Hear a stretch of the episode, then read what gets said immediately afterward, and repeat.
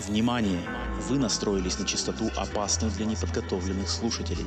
Это ваше финальное предупреждение. С этого момента в эфире «Сигналы тьмы».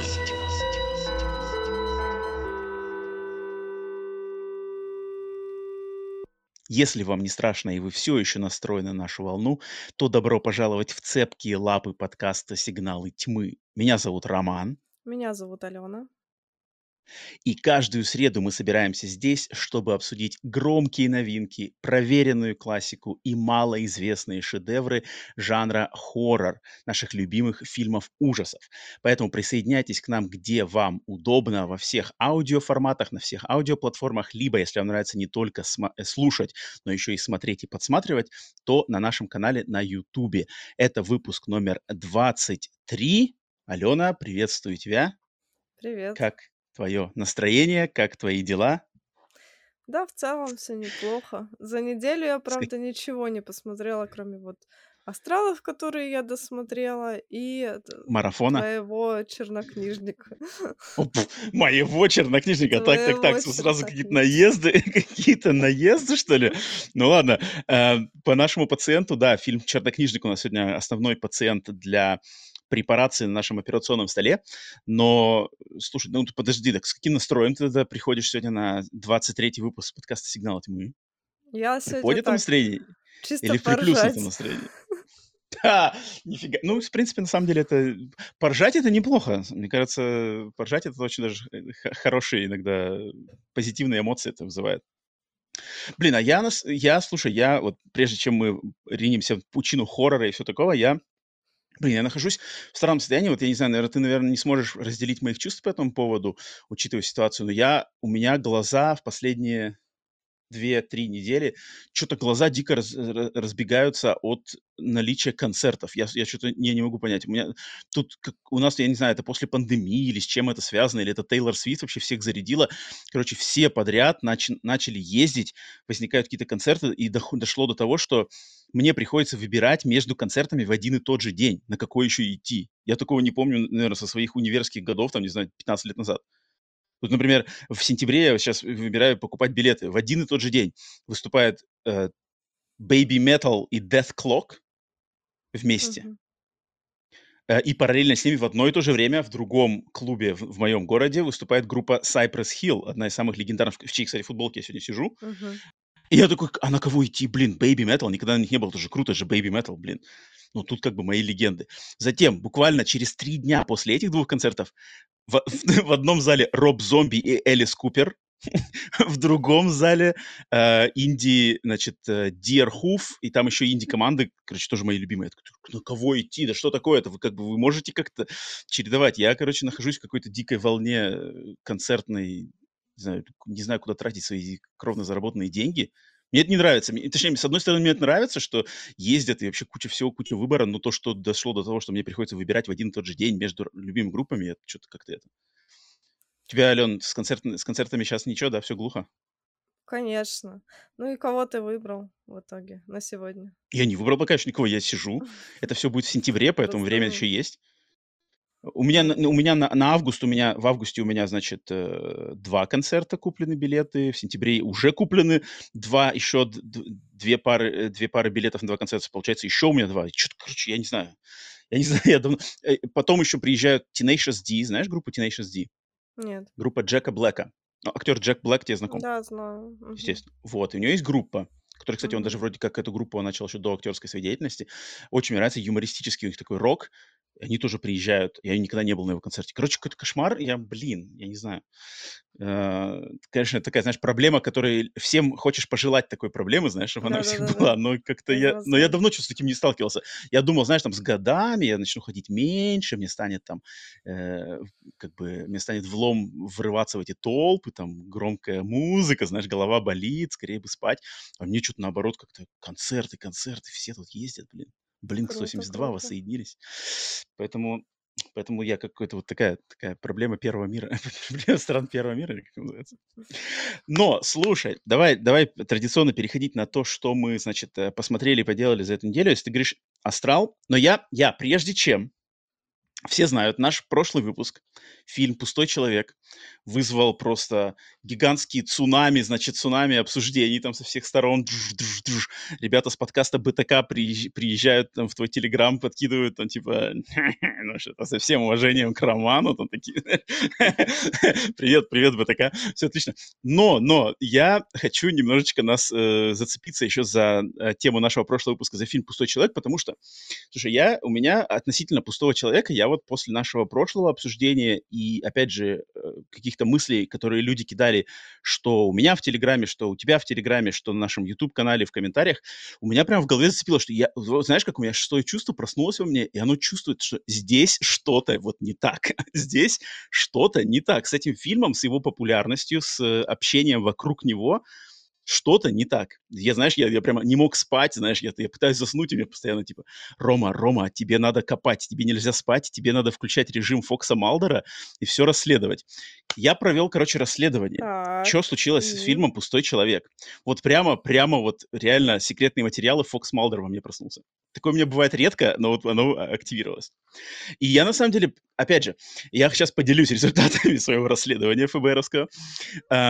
Но, конечно же, хочу всем сказать, что это чисто ради фана, это больше для меня. Если вам фильм нравится, прекрасно, это все, как бы это, эм, продолжайте его смотреть, продолжайте его любить. Э, те, кому там интересно это послушать, воспринимайте это в адекватном ключе, не в этом. А, но, но поделиться я хочу. Может быть, может быть кто-то для себя, как я сам, извлечет из этого что-то интересное. Итак, смотри, что я, что, что я раскопал. Итак, фильм «Пустой человек». Вышел он в кинотеатрах, то есть это кинотеатры, это большой проект от студии «20 век Фокс», да, изначально. Он вышел в кинотеатрах в, а, в самом разгаре пандемийного 2020 года в октябре 2020 года, 23 октября. Прошел тише воды, ниже травы, супер какой-то минимальный, значит, а, маркетинговый бюджет, никто на него в кинотеатре не ходил, а, отзывы от критиков очень низкие, а, тестовые, значит, фокус-группы также ему дали очень низкие оценки.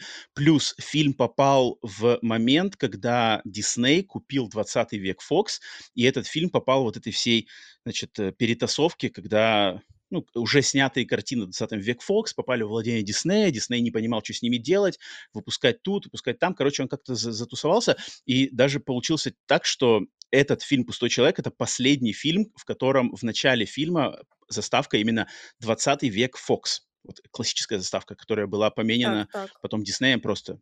И к чему ты клонишь это все? Смотри, а, затем, затем а, фильм в 2021 году в феврале вышел в стриминговые платформы, э, как бы на, на скачку. Но очень интересно, что про него никто не говорил. Затем в одночасье в марте, в апреле, в, точнее, в марте-апреле 2021 года у этого фильма буквально в, в промежутке несколько недель а, в, английском, в англоязычном интернете появляется огромная кипа а, статей, статей по нему, что типа это непонятый культовый шедевр, это лучший фильм э, хоррор 20 года, этот фильм почему-то все не посмотрели. Там прямо одинаковые статьи, как будто вот написанные по можно сказать, по методичке, да, они очень похожи. В них фигурируют одинаковые тезисы, что там э, фильм не понят, фильм, он, все думали, что он Bye Bye Man, Slender Man, Empty Man, но он не такой, он глубже, он длинный, он смелый. Они все используют очень похожие прилагательные. Так. И все это все набор этих статей, он на самом деле кульминация произошла 21 марта, когда на Ютубе вышло видео от, наверное, самого популярного uh, обз- обзорщика фильмов в, америк... в англоязычном Ютубе Криса Стакмана. Знаешь такого? Это Крис да, Стакман. Вот. Это видео у него вышло, которое прямо идет под заголовком э, «Фильм Empty Man заслуживает культового поклонения», типа cult following в, его обзоре он точно так же такими же словами, как все эти, все эти, значит, статьи, излагает, что этот фильм не поняли, этот фильм там служит большего. А, и как в момент выхода его обзора прямо в Гугле, если вбить, значит, аналитику Гугла по а, поиску термина «пустой человек» прямо есть всплеск. Вот прямо в тот день, 21 марта, когда вышло видео Криса Стукмана, там прямо есть пью, пикующая такая штука. Ты смотрел аналитику? Конечно, конечно, ты что? Я говорю Фокс Малдер. я Фокс Малдер. Затем, смотри, а, Крис Стукман. Видео про пустого человека у него на его канале имеет, у него подписчиков 2 миллиона, его видео, значит, 800, что-то 30 тысяч, что очень много для видео про его канал. То есть э, у него а, больше там, больше 200 тысяч, больше 500 тысяч набирают обычно обзоры там на самые-самые топовые фильмы. То есть там «Аватар 2» миллион, там Ну, э, допустим. какие-нибудь Марвел. Empty Man 800 тысяч. То есть это он как бы какой-то прямо вы- выбивается из всего этого списка. Затем, а, я потом прочитал. Оказывается, у фильма Empty Man а, было выделено на его создание 16 миллионов долларов. Но фильм а, уложился в 12 миллионов долларов бюджета во время съемок. Соответственно, 4 миллиона осталось как бы не, неиспользованным. А, и мне, я не знаю, опять же, это все только мои, мои какие-то домышления, мои теории заговоров. Тут воспринимайте сами как, как хотите.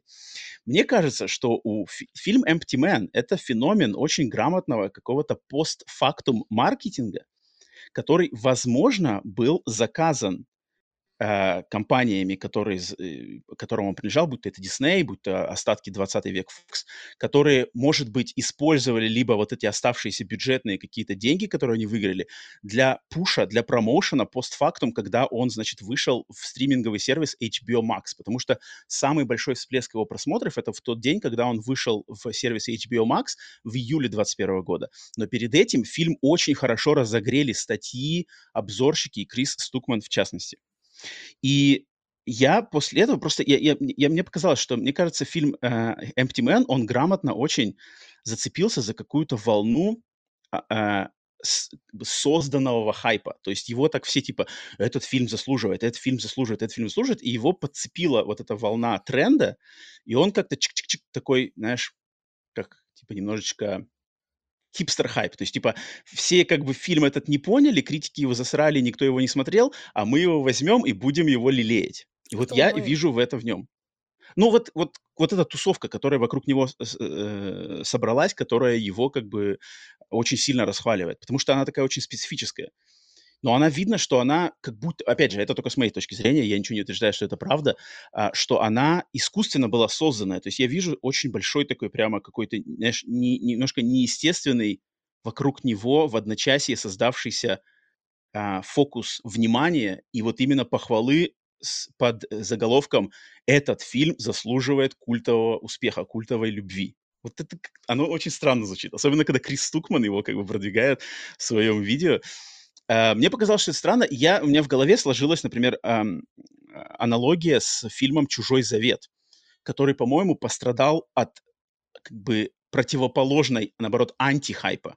То есть «Чужой завет», по-моему, незаслуженно был, наоборот, захейчен кучей народа, а, хотя фильм, по-моему, не заслужен, не заслуживает той негативной реакции, которую он вызвал. Но там вот снежный, снежный ком начал крутиться, и вот э, получилось то же самое.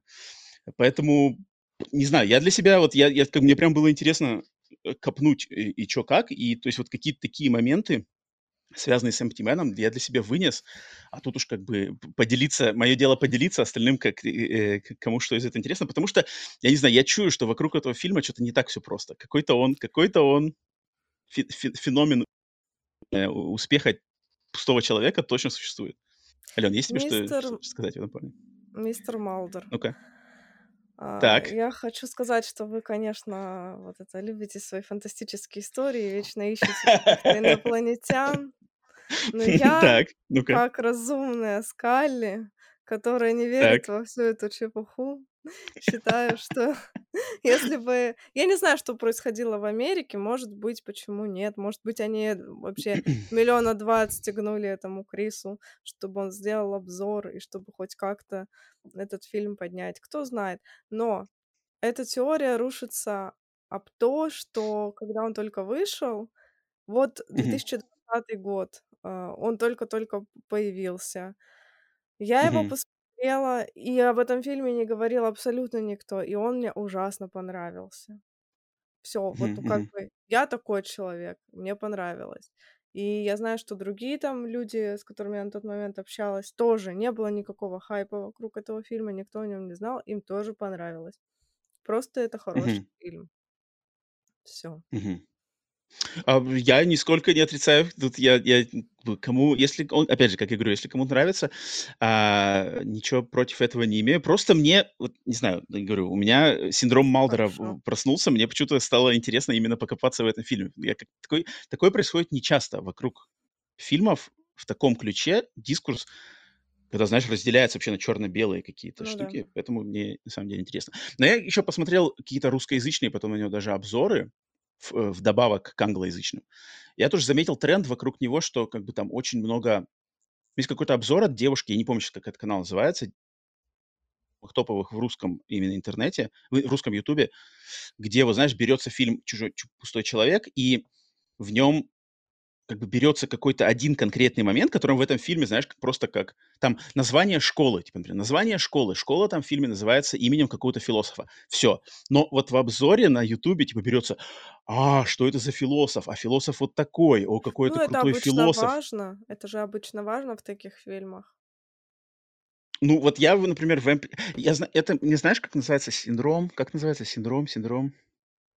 Синдром поиска глубинного смысла. Когда, знаешь, когда народ цепляется за что-то или кто-то цепляется за один какой-то момент в фильме, который им очень нравится и резонирует, и начинает хвалить фильм, основываясь именно на этом упоминании или этой идее, которая как бы к самому-то фильму особо не имеет отношения, но они на основе того, что она им заходит, они очень как бы хвалят, что типа вот этот фильм, потому что он упомянул любимое мной. Вот мне, как-то вот в этом ключе тоже "Пустой человек" со мной срезонировал, потому что он очень много упоминает, знаешь, всего. Тут и Лавкрафт, и то, и то, и то, и то. Такой накидал. И, в принципе, Ну, каждый сможет найти себе. It Follows же так же делают, его также разбирали, и тоже там миллион смыслов нашли. Почему нет?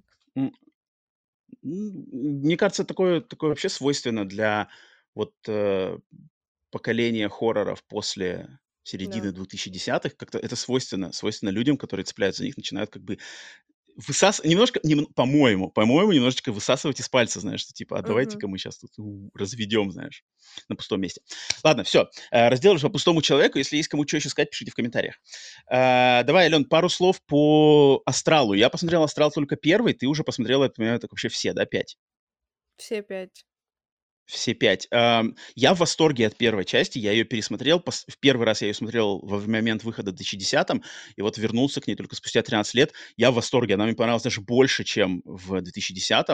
А, по-моему, великолепный фильм, великолепный микс жанров. А, дом с привидениями плюс, э, а, possession, да, как это называется, захваченный мальчик. Как н как это называется, кто-то вселился в мальчика, одержимость на мальчика, плюс вот это все путешествие по таинственному а, миру, астральному миру. Класс, просто они а, отличный фильм. Я вот не смог выкроить момент еще посмотреть вторую, третью, четвертую э, части. На этой неделе обязательно сделаю. Но скажи, как ты, с высоты вот вся вся серия у тебя как сложилась? Ну, мне только первые 2 фильма понравились. Второй, я считаю, Ага. Очень классно дополняет историю первого фильма. А вот дальше уже третий еще куда не шло. Он в нем хотя бы есть какая-то душевность, потому что Леонов все равно старался. Вот. А дальше, хотя и этот фильм довольно был скучный, вот, дальше уже совсем все плохо. Хотя кто-то написал в комментариях, что наоборот, там вот 4 часть ему нравится, а вот там вторая, третья не нравится. Что касается пятой Мгм. части, можете меня поздравить, и я теперь рецензент. Меня взяли писать для портала. а, я уже вот написала как раз-таки свою первую первый свой обзорчик для для портала Руссо Россо. Мгм. А, написала про "Астрал 5", так что можете зайти почитать, кому вдруг это будет интересно. И сфинксы бегают. Сфинксы Вот. сфинксы. В принципе, там я все сказала, что это Господи, меня пугает этот скример. А, я там все сказала, что, да, может быть, там эта часть, э, не привносит ничего нового в эту франшизу, но тем не менее она ставит точку для этой семьи, и это прекрасно. Теперь нас ждут только всякие приквелы, спин-оффы и так далее. Но уже не Блин, мне мне на самом деле очень интересно добраться. Я как бы, я так Ну, посмотрим, посмотрим. Потому что я, опять же, вижу на основе э, там твоих мнений, на основе общего мнения, вижу очень разные, знаешь, точки зрения. Кто-то говорит, что вообще трэш смотреть не надо. Кто-то говорит, да очень вполне ничего, в принципе. Кто-то говорит, какая-то хуже, какая-то лучше. И меня все время очень привлекают такие раз различающиеся мнения, поэтому я хочу посмотреть. Очень, очень жду, когда доберусь. Так, у меня на самом деле есть еще парочка, парочка фильмов, которые я хочу упомянуть на этой неделе, которые связаны с хоррором, которые я посмотрел. А, и первый фильм, мне кажется, он для многих, может, многие его не знают, хотя я удивлюсь, если кто его знает. Я его давно он у меня давно был в списке к просмотру, и я что-то как-то в рандомном порядке решил вдруг, а ну-ка, посмотрю-ка я фильм под названием «The Appointment» 1981 а, года, русский перевод «Назначение». Это британский а, такой не очень известный британский телевизионный фильм, ну, ужасов, но такой мистический, мистики, наверное, мистический, даже ужас, совсем ужасами его назвать сложно. Ам, я не помню, как я его нашел, я уже не помню, когда, когда я его внес в свой список к просмотру, почему, кто его мне порекомендовал, не знаю. Он у меня там был, я его посмотрел. И это отличный фильм. Я могу всем порекомендовать с ним познакомиться, потому что это фильм для тех, кому нравятся вот а, фильмы, связанные с сюрреалистичными кошмарами, то есть фильмы, которые, знаешь, руководствуются какой-то логикой сновидений, логикой кошмаров, потому что супер простой по своей структуре фильм, то есть э, фильм основан на самом деле на таком, знаешь, прямо микроскопическом э, микроскопической сфокусированности на проблеме отца и дочери, которая частенько встречается в куче голливудских фильмов, но здесь она взята вот прямо, знаешь, как будто микроскопом навели и зум, там, зум, 20-кратный зум, потому что ситуация просто, что а, есть а, семья, отец, мать, дочка, дочка очень боготворит своего папу, а, дочка учится на какую-то там виолончелистку или скрипачку, и у нее, значит, а, грядет на, на неделе э, выступление, как бы финальное выступление перед, что ли, выпуском из ее музыкальной школы, и папа говорит, что извини, но я не смогу присутствовать на твоем этом э, выступлении, потому что у меня, значит, э, рабочая командировка в этот день. И вот берется вот эта ситуация просто, что у папа как бы не может, не хочет, как бы не хочет пойти на поводу у дочери, а дочь э, начинает, значит, ну, как бы вдруг в одночасье э, э, а, а, наполняется злобой на вроде бы боготворимого ей отца. И вот из этого момента с помощью логики сновидений и каких-то наваждений а, строится такой очень сюрреалистичный, гнетущий, мистический, что ли, триллер, наверное. Прикольно. который очень атмосферный и погружает в какую-то такую... Э, Причем он британский, 81 года, соответственно, это, знаешь, старые машины, старая съемка, какие-то старая мода, пиджачки, там вот это все. А, очень такая чопорная британская атмосфера. Очень рекомендую. Э, он очень медленный, он очень медленный, очень вязкий. Там нету никакого экшена, каких-нибудь скримеров, но если хотите погрузиться вот именно куда-то, appointment, назначение, 81 год, обратите внимание. И второй фильм, который, ну тут уже второй, это Мег 2 Бездна ненавистного mm, того да, жанра атаки, атаки акул, okay. потому что я сходил, он вышел в кинотеатрах, я не знаю, в России вроде он тоже даже тоже идет, не да? Не знаю, честно, потому я что... не следила за таким. не, не твоя тема. Um, потому что я люблю фильмы, связанные с водными хоррорами. Здесь, конечно, хоррором очень немного пахнет, uh, но если кто смотрел первый Мэг, то второй Мэг — это вот один в один повторение всего того же. Но что меня очень расстроило, это то, что режиссером второй части Мэг является британский режиссер по имени Бен Уитли, который связан с хоррором, причем связан с инди-хоррором, с сюрреалистичным, очень таким экспериментальным инди-хоррором. И, и у него а, были сняты два фильма. Один называется «Поле, «Поле в Англии», не знаю, по-русски да, называется, знаю может быть. Фильм поле в Англии и фильм Kill List, список смертников, список Да, да, убийство, да. который мы с тобой когда-то Тоже обсуждали. Вот, то есть очень достаточно такой авторский режиссер, его каким-то образом утянули на съемки Мег 2, не знаю вообще как, но вот если мы или многие люди, я думаю, мы в том числе хвалили, например, Marvel, да, за то, что они Сэму Рэйми дали немножечко в этот Доктор Стрэндж 2, немножечко Да-да-да. дали, знаешь, как бы добавить стиля Сэма Рэйми или там кому-то еще, то в этом фильме китайские, вот китайские корпоративные э, владыки не дали Бену Уитли добавить вообще ничего себе. Это, это максимально супер стерильный фильм. Джейсон Стэтхэм, никакой кровищи, потому что китайские цензоры не разрешают кровищу, кроме как в пропагандистских военных фильмах своих. А, поэтому развлекуха тут есть в последние, особенно 30 минут. Фильм идет два часа, полтора часа, скукота, какие-то с Джейсон Стэтхэм, там, с дочкой, с, с какой-то с племянницей. Но последние 30 минут вот дикий трэш. Дикий трэш есть. Акулы, гигантские акулы, гигантские осьминоги, Джейсон Стэтхэм на водном мотоцикле. Все прыгают, стреляют, акулы прыгают на вертолеты. Поэтому, если хотите такое, то, то в принципе, можете посмотреть.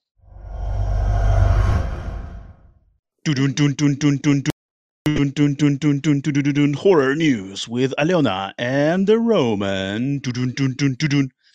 Добро пожаловать на подкаст внутри подкаста, посвященный новостям из хоррор-индустрии. В этот, на этом выпуске, так как он мой, отчитываюсь по новостям, я три заголовка, Ален, буду сейчас тебе кидать, и ты мне говори, что ты считаешь, Давай, что давай. ты думаешь по поводу этих новостей и событий, которые готовятся в нашем любимом жанре. Итак, первая новость.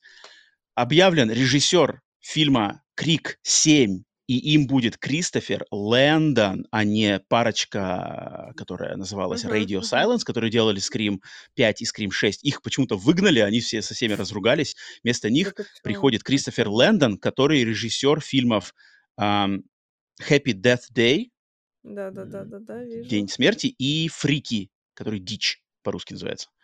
Дичь А, и вот он фильм. будет Дичь смешной фильм, Винс Вон там супер, э, отличный фильм. Поэтому Кристофер Лэндон, Ален, как думаешь, воплотит он твои, твои, значит, пожелания из твоих снов? Где там, кто там, я забыл, какая у тебя была концепция это? А, убийца А, ребенок. уби- Убийца ребенок, да. убийца ребенок. Фиг его знает. Мы его знаем только по комедийным фи- фильмам, да, что он там мог приготовить. Вообще очень-очень сложно угадать. Даже не знаю. Но я бы не ждала, на самом деле, ничего крутого от Крика 7, потому что, Мгм. Ну, если Крик 5 еще как бы можно было, да, что-то там придумать оригинального, интересного, вернуть это все как-то к жизни, то Крик 6, как мы видели, уже ну, на голову ниже того, что было. А. Крик 7, я думаю, так как он уже продолжает эту историю, тут тоже от него вряд ли что-то хорошее можно ждать. Ну, посмотрим, посмотрим, как это... Давай, котик, уходи. Посмотрим, как это все будет. Котик не согласен. Котик такой, «Крик 7, хороший. Посмотрим. Ну, но мне, мне немножко обидно, что выгнали как бы вот этих двух, я не помню, как их зовут, вот эти, которые А называются Radio? Silence, дуэт этот. А вот фиг знает. Вроде как бы трилогия, знаешь, первую, вторую мы сделали, а, а доделать, до ума довести трилогию, ну как-то это, мне кажется, не очень красиво. Я не знаю, что они там не поделили с этими, с, э, кто там, New Line Cinema кто там сейчас руководит. опять. Фиг знает. поделили. Может быть, да, может быть. Там же вроде как должна вернуться Нев Кэмпбелл, Мгм. Сидни Прескотт. И, может, как бы ей дали денег, а им такие, типа, слушайте, Нев возвращается, А вот а вам типа поменьше. Они такие, У нас все деньги что? на Нев Кэмпбелл да-да-да. Ну и ладно, идите. У нас есть Лэндон, который, значит, не так много просит. Ему не надо на двоих, он один, вас двое. Поэтому фиг знает. А, 100%. Тем не менее, ждем. Так, вторая новость. Тоже связанная с, э, надеюсь, долгожданной частью новой, э, э, известной франшизы. Это то, что на этой Это неделе было объявлено, что... Что? Это про пилу новость. Нет, нет, нет, нет. А, Ну, про другую богу. франшизу. Было объявлено, что работа над шестой частью фильма «Пункт назначения» продолжается.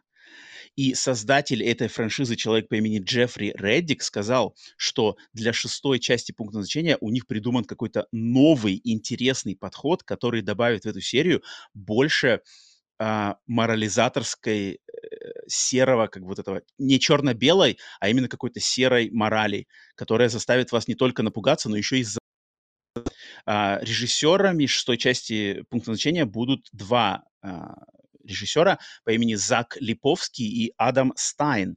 Вместе они до этого сняли фильм «Freaks» 2018 года. «Freaks», я не знаю, как он по-русски называется, «Фрики», «Уродцы» или что-то такое.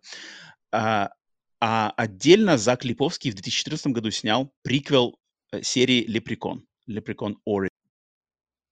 Поэтому ждать пока, ну, не раньше, наверное, там, следующего года, конца следующего года. Тем не менее, Final Destination. Ален, ждешь? Когда был последний э, пункт Ой, назначения? наверное, лет 10 назад. лет 10 назад. Ну, тогда, конечно, жду. Мне в целом нравится эта Мне последний, пятый, франшиза. мне понравился. Мне все Я помню, что третья, четвертая, третья, четвертая мне были как-то так. Первая, вторая класс, третья, четвертая э-э-э, шестая была клевая, по-моему. Ну, придется все пересматривать, был... походу.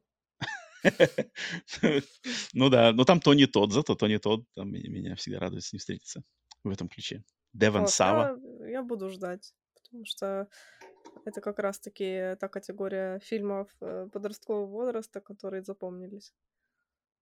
Ностальжи, ностальжи, любовь, ностальжи. Так, и третья новость, это связанная с фильмом, который сейчас гремит по всему миру, но который э, ты, Ален, еще не посмотрела, но я уверен, посмотришь уже буквально скоро-скоро на следующей неделе. Это фильм «Talk to Me». Да-да-да. Раз, два, три, демон, приди. И на этой неделе его режиссеры Майкл и Дэнни Филиппу сказали, раскрыли немножко тайну, что, оказывается, у них уже снят целый приквел к этому фильму, который рассказывает предысторию пролога фильма Talk to Me, потому что в Talk to Me есть пролог, который никак не связан с последующими событиями. И вот они сказали, что у них уже снят приквел, который был полностью снят на мобильные телефоны, веб-камеры и различные другие э, э, приемы, связанные с соцсетями. И они вот ждут, когда им А24 даст одобрение, в каком виде выпустить это приквел. Либо в кинотеатры, либо куда-то сразу на стриминг, либо какими-то еще, может быть, бонусами для Blu-ray диска а, Talk to Me. Но приквел уже готов, уже снят. Ален, как тебе такой подход? Это так Ребята не странно. спят. Как Ребята будто не, бы не, у не, них э, изначально был какой-то план, они знали, что наполеоновский по захвату да, хоррор мира, да, все. Они финансово это такие, выстрелит, и они такие, надо сразу продумывать Но они наперед. ютуберы, видишь, они же ютуберы. Мне кажется, ютуберы такие ушлые ребята, они вот все знают, Вообще, там, как да, бы, знаешь, что надо наверное. снять.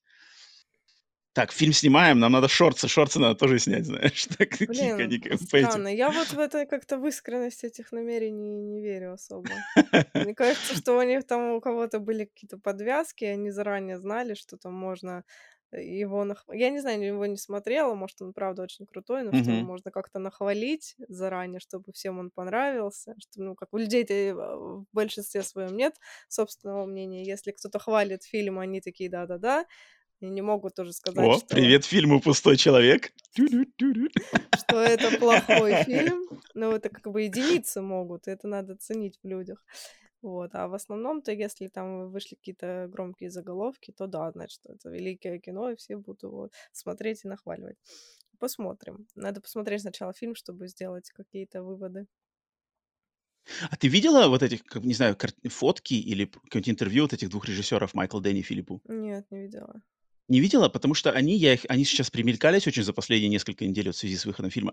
Они такие вот, они, они вот прямо э, видно, что они, знаешь, вот пок- а- а- они как бы поколение Ютуба, то есть они такие все во всех фотках, они, знаешь, кривляются, они все какие-то, знаешь, всё какие-то корчат рожи, такие как бы они очень на такой зумерской волне. С одной стороны, мне это нравится, потому что мне нравится, когда такие немножечко, знаешь, такой такой панк-рокерский подход э, в хорроре, он мне нравится. С другой стороны, я вижу, что они немножечко, знаешь, как бы подыгрывают вот какой-то молодой аудитории, которые вот любят вот эти все, знаешь, там как бы какие-то кринжовые прикольчики. Я не знаю, я пока, я пока не сформировалось у меня мнение о них, но, но, но я все же склоняюсь, конечно, к более положительному. Поэтому, может быть, ребята, если станут а, именами нарицательными, какими-то героями хоррора, то, может быть, заслуженно.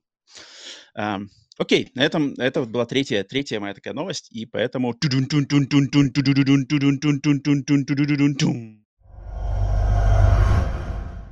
Переходим к пациенту нашего сегодняшнего подкаста, обсуждению Ой, фильма «Чернокнижник Warlock». Также, мне кажется, «Ведьмак» его тоже можно, в принципе, называть.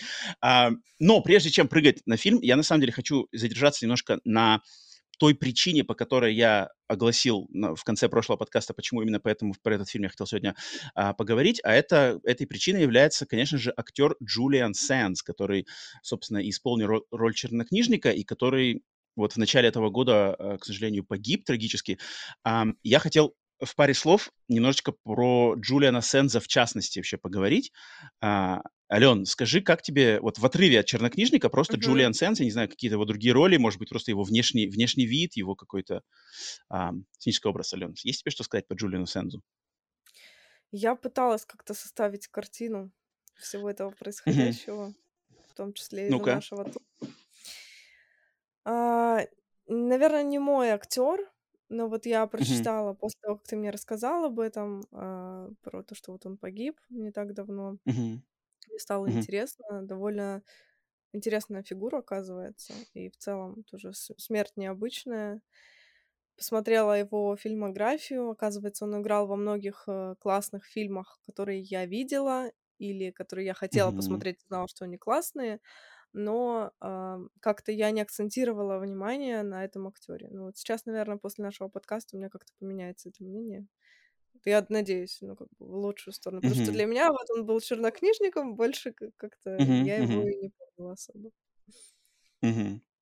для меня Джулиан Сенз- это один из тех актеров, который вот он отлично, знаешь, как называется, не во воплощает в себе, воплощает то, что по-английски называется character actor. Я вот даже не знаю, как по-русски у этого есть ли эквивалент прямой у этого термина. Это, знаешь, актеры, которые предпочитают играть яркие, запоминающиеся, но вспомогательные роли, а не, знаешь, не как бы не главных героев и каких или мгм. звезд, знаешь, с помощью которых там фильм можно продавать. Вот character actor- это вот Джулиан Сенз. Это прям вот для меня character actor, знаешь, где-то там на заднем фоне, либо злодей, либо что-то такое. Он запоминается. Таких Да. актеров в Голливуде полно, и мне кажется, у каждого, особенно среди поклонников хоррора там или фантастики, жанрового кино, есть свои любимые character actors, потому что их настолько много, что всех их любить каждому поклоннику нельзя, но у каждого, вот кому у тя душа лежит, ты как бы таких запоминаешь, они тебе прямо вот в памяти как-то врезаются с каким-то фильмом. Вот у меня Джулиан Сенз для меня один из них. И ты правильно сказала, что на самом деле, э, человек, он сам по себе был достаточно интересный. То есть он британец, родился в Британии, начал свой, а, актерский путь с, а, театра. Он там Мгм. как бы он такой достаточно классический по своему образованию и вообще к интересу к кинематографу человек. Он, а, я я тоже смотрел с ним интервью, что он вообще, у него интерес к актерской, э, актерской деятельности пробудился там из-за пьес Шекспира, там, знаешь, на основе вот прям вот классическая британская дорога, знаешь, через театр. А, сначала он играл в нескольких достаточно громких картинах британских, но потом в конце 80-х решил переехать в Америку попытаться зацепиться в Голливуде. И вот там как раз таки "Чернокнижник"- это уже его начало именно американской, Мгм. стадии его карьеры. И из самых интересных, наверно, ролей, ну, там на самом деле по ролям мы еще пройдемся в нашем топе, который будет после обсуждения "Чернокнижника".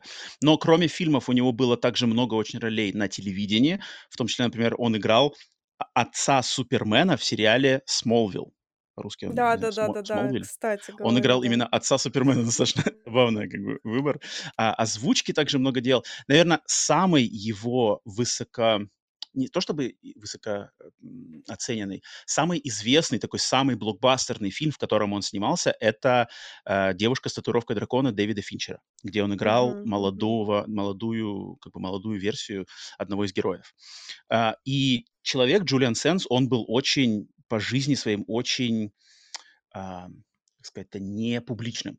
То есть он он прямо очень мало с ним интервью, он очень не любил рассказывать про свою личную жизнь, про семью, про детей. Он очень как бы даже у него у него был принцип, что он всё время хотел оградить, а, свою семью и родных, и близких от вот именно публичности, от папарацци, от этого всего. Поэтому такой достаточно таинственный даже в какой-то в какой-то роли, такой вот какой-то холодный, может быть, немножко актер. Ам, но Это мне он всегда здорово. вот именно это здорово, да, такой респект. Мне у меня есть таких актеров, я вот знаю, вот Джулиан Сенз, а если из из глоба из таких больших звезд, это вот, например, у меня всё время в голову приходит пример- это Дензел Вашингтон. Тут тоже Мгм. очень известный как бы не любитель публичного внимания. Ам, поэтому Джулиан Сенз. И да, к сожалению, вот он трагически погиб в январе этого года, так как он очень увлекался скалолазанием и, а, значит, э, путешествием по непересеченной местности, причем в одиночестве. То есть он, а, он в январе пошел один, Ужас, да? э, карабкаться на какую-то гору, значит, гору в окрестностях Лос-Анджелеса. И как раз таки в то время произошли, э, значит, сильные снежные бури. На этой горе случились лавины, и он, к сожалению, неизвестно как, но вот из-за этой непогоды погиб. И долгое время его тело, останки вообще не могли найти, и только нашли их в июне этого года. И там на основе ДНК подтвердили, что вот это вот он погиб. И там, а, ф на протяжении с января, получается, до июня проводилось там несколько поисков, там и, и сыновья его, дети, родные его прямо искали вместе с этими искателями. Вот Мгм. только полгода спустя, и да, как-то... Я, я в новостях это очень за этим следил, то есть в январе, когда он только-только пропал, его не могли найти, то есть нашли его машину пустую, да, и все. Сигнал с телефона, со спутника что-то там ловили, но не могли никак с ним связаться, не могли найти, там очень были плохие погодные условия. А потом в новостях, знаешь, как-то все очень притихло, знаешь. Я такой даже забыл, на самом деле. И поэтому, когда, например, у нас подкаст мы начали, например, сигналы тьмы вести, я даже про это забыл, и вот только сейчас вспомнили, когда уже останки нашли, снова в новостях вспыхнуло немножко, что все, останки найдены, подтверждено, как бы можно официально а, посчитать, что вот он погиб, к сожалению. Поэтому да, поэтому я решил все-таки как-то увековечить немножко этого актера э, на нашем подкасте и уделить э, ему выпуск. И, конечно же, обсудить его самый главный фильм в жанре хоррор, да, может быть, и в его карьере один из, думаю, из его главнейших. Это фильм «Чернокнижник» Warlock. Так, прежде чем начнем обсуждать, э, у меня пара, пара, значит, слов по сюжету. Итак, сюжет у нас какой? Зловещий колдун-чернокнижник в поисках спрятанных церковью страниц Библии сатаны перемещается из Америки 17 века в Америку конца 80-х годов. Сквозь время его преследует бесстрашный охотник на ведьм и колдунов Джайлз, который намерен отомстить ведьмаку за убийство его возлюбленной. И уже в Лос-Анджелесе эта инфернальная парочка средь бела дня врывается в жизнь обычной молодой американки по имени Кассандра. С двумя «с». А это по-русски переводили как Кассандра с двумя «с», да? Э, В русском переводе такое было А как как было уточнение? Потому что в английском она постоянно уточняет, типа, I'm Cassandra with a K. То есть Кассандра обычно пишется через А, букву ну C, да. а она уточняет, типа, я Да-да-да. через K. Мгм, А мгм. по-русски это переделали в- с двумя «с», да? Э, Да, но я просто фильм смотрела наполовину в оригинале с субтитрами, а наполовину Ага, я его смотрела в уже на переводе. русском. Да, в переводе. Забавно, забавно. Ну, ну, молодцы, переводчики постарались.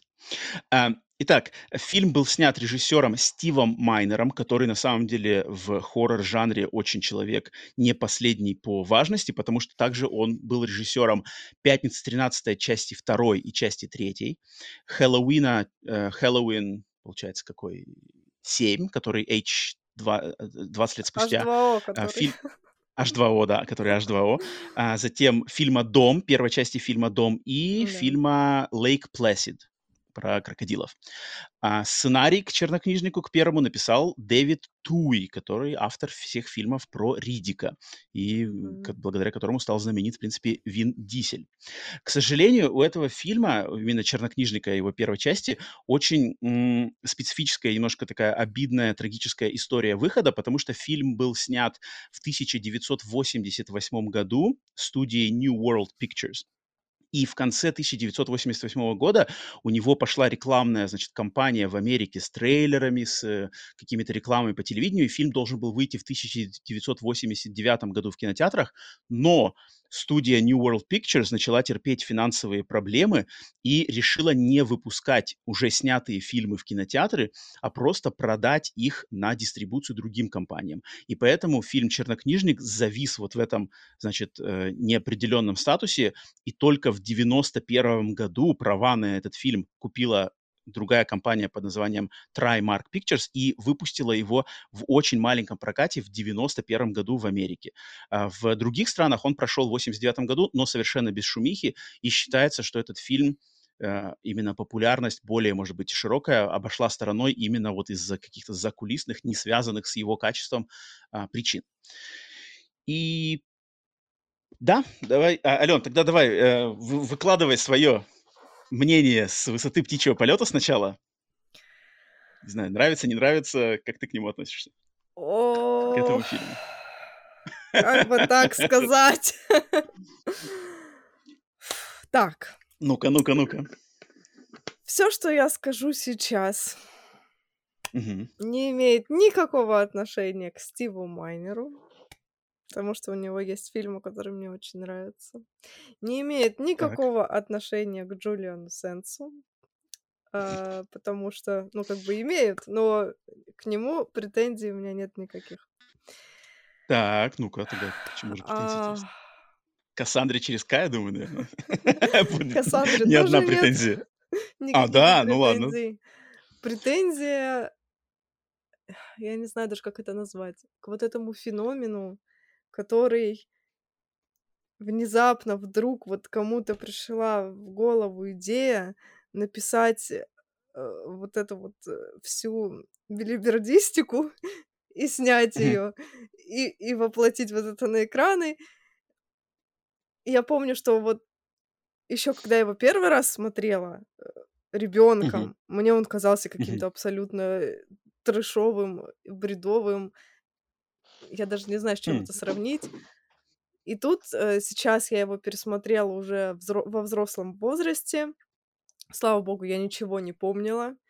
А, для меня это всё было в новинку. Я как будто бы первый Мгм. раз его смотрела. И вот ощущения абсолютно такие же.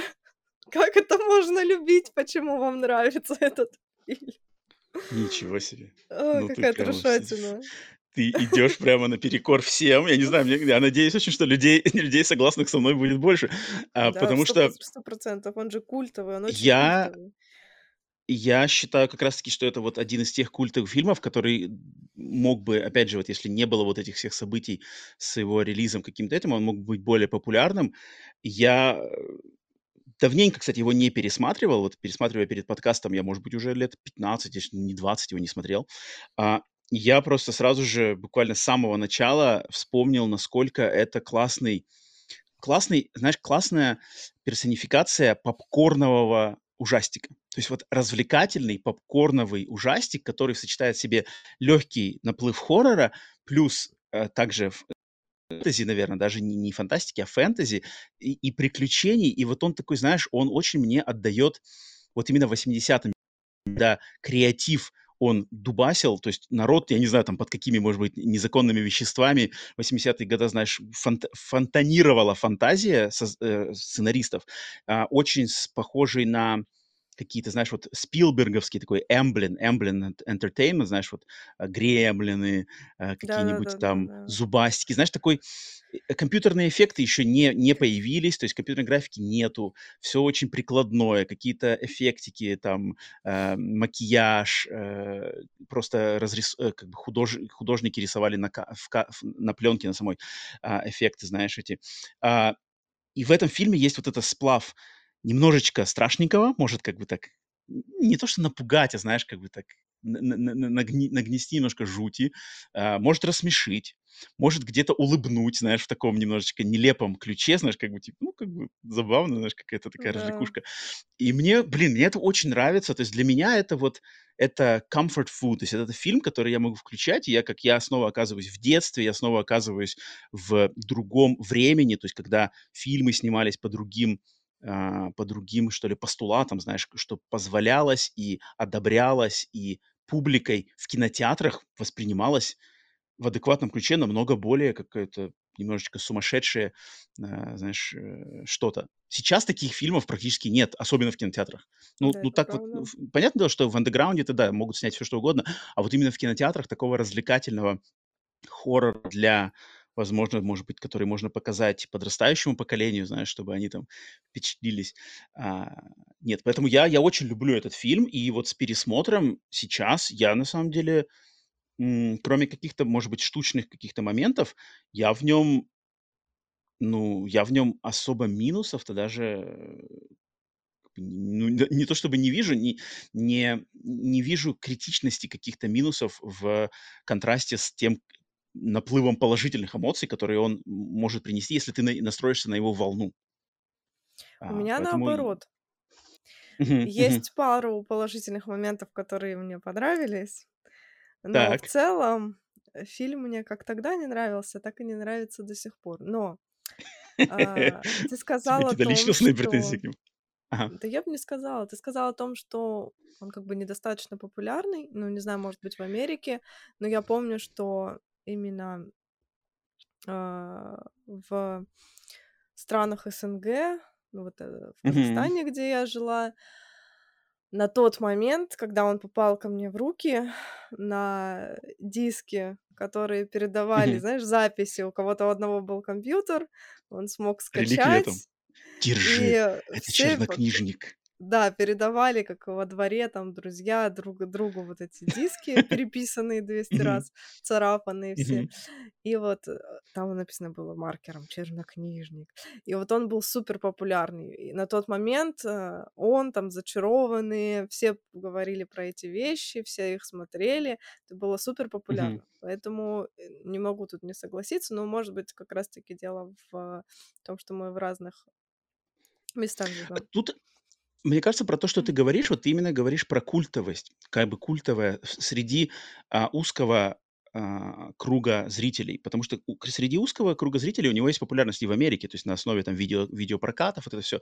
Я имел в виду скорее популярность вот именно обширную, что это, знаешь, блокбастер, М. хит. Потому что, и вот давай перейдем на обсуждение, собственно, сюжета. Потому что вот я не знаю, ты сможешь мне сказать, какой фильм по своей структуре и по своему сюжету тебе, может быть, напомнил этот фильм? Есть у тебя? Вот, в Вот том-то и фильм, который дело. один в один схожий с "Чернокнижником". Даже я бы даже В том сказал, с которого скопирован "Чернокнижник". Я не знаю, ты Ну-ка. так сейчас подводишь, как будто бы тебе есть что сказать, но на самом деле я это как раз таки выделила себе в плюс. А, Мгм. один из тех моментов, что этот фильм как будто бы не похож на другие фильмы. Это прикольно. М. Он, э, действует как-то самостоятельно, у него есть необычные решения. Я думаю, это здорово. Вот это меня подкупает. Ты хочешь сказать, что он на что-то похож? Ты ты вот то, что сейчас ты, э, говоришь, мне кажется, ты говоришь больше про его, знаешь, внутри фильма какие-то фишечки, какие-то приемчики, какие-то штучки. А, а я Не-не-не, скажу я тебе именно про именно сценарий говорю. Как как про Тогда тогда давай я тебе кину кину Давай. идею и скажи скажи, поймешь ли ты, о чём я говорю. Этот Интересно. фильм очень похож, он даже, мне кажется, является калькой с 1 Так. "Терминатора". Хм.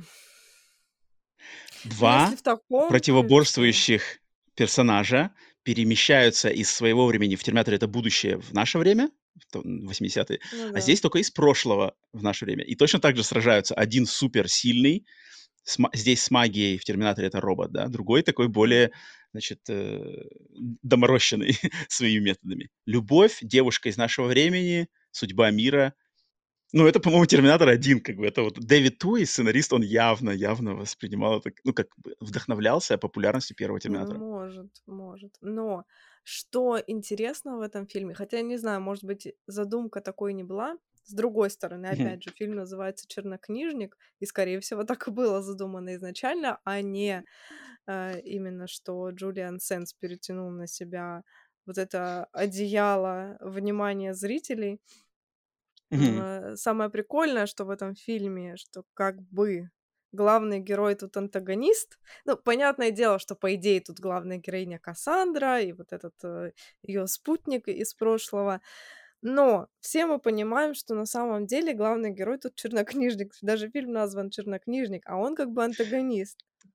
И как "Терминатор", один в один с "Терминатором". Ну, как бы не знаю. Ну, как бы да. Ну Но мне кажется, это очень очевидно. И мне кажется, даже он был одобрен, может быть, этот сценарий был одобрен, а, в попытке, если учитывая, что он снимался в 87-88, "Терминатор" выс выстрелил в 84, да, года 4 заранее. Мне кажется, рассчитывалось именно, что: "О, мы сможем, знаешь, как бы, попытаться в популярность "Терминатора". И вот то, что он не достиг вот этой блокбастерной популярности и успеха, вот неизвестно, как бы у него не было на это, а, надежд, либо пострадал он именно из-за махинаций внутри студий. Ам, ну, мне интересно, вот к когда я огласил тебе эту концепцию, ты видишь это теперь? Видишь, вот это вот на очевидно в вижу вижу в большей степени, но Мгм. всё-таки в отношении "Терминатора", да а, я, может быть, плохо помню 1 часть, вот сейчас как бы М. без всякого, но всё равно как бы, там нет такого, что Нет, понятное дело, что есть, очень сложно сформу сформулировать мысль, а, что Нету тот, черной магии. кто Нет, Нету де нету. дело дело не в этом.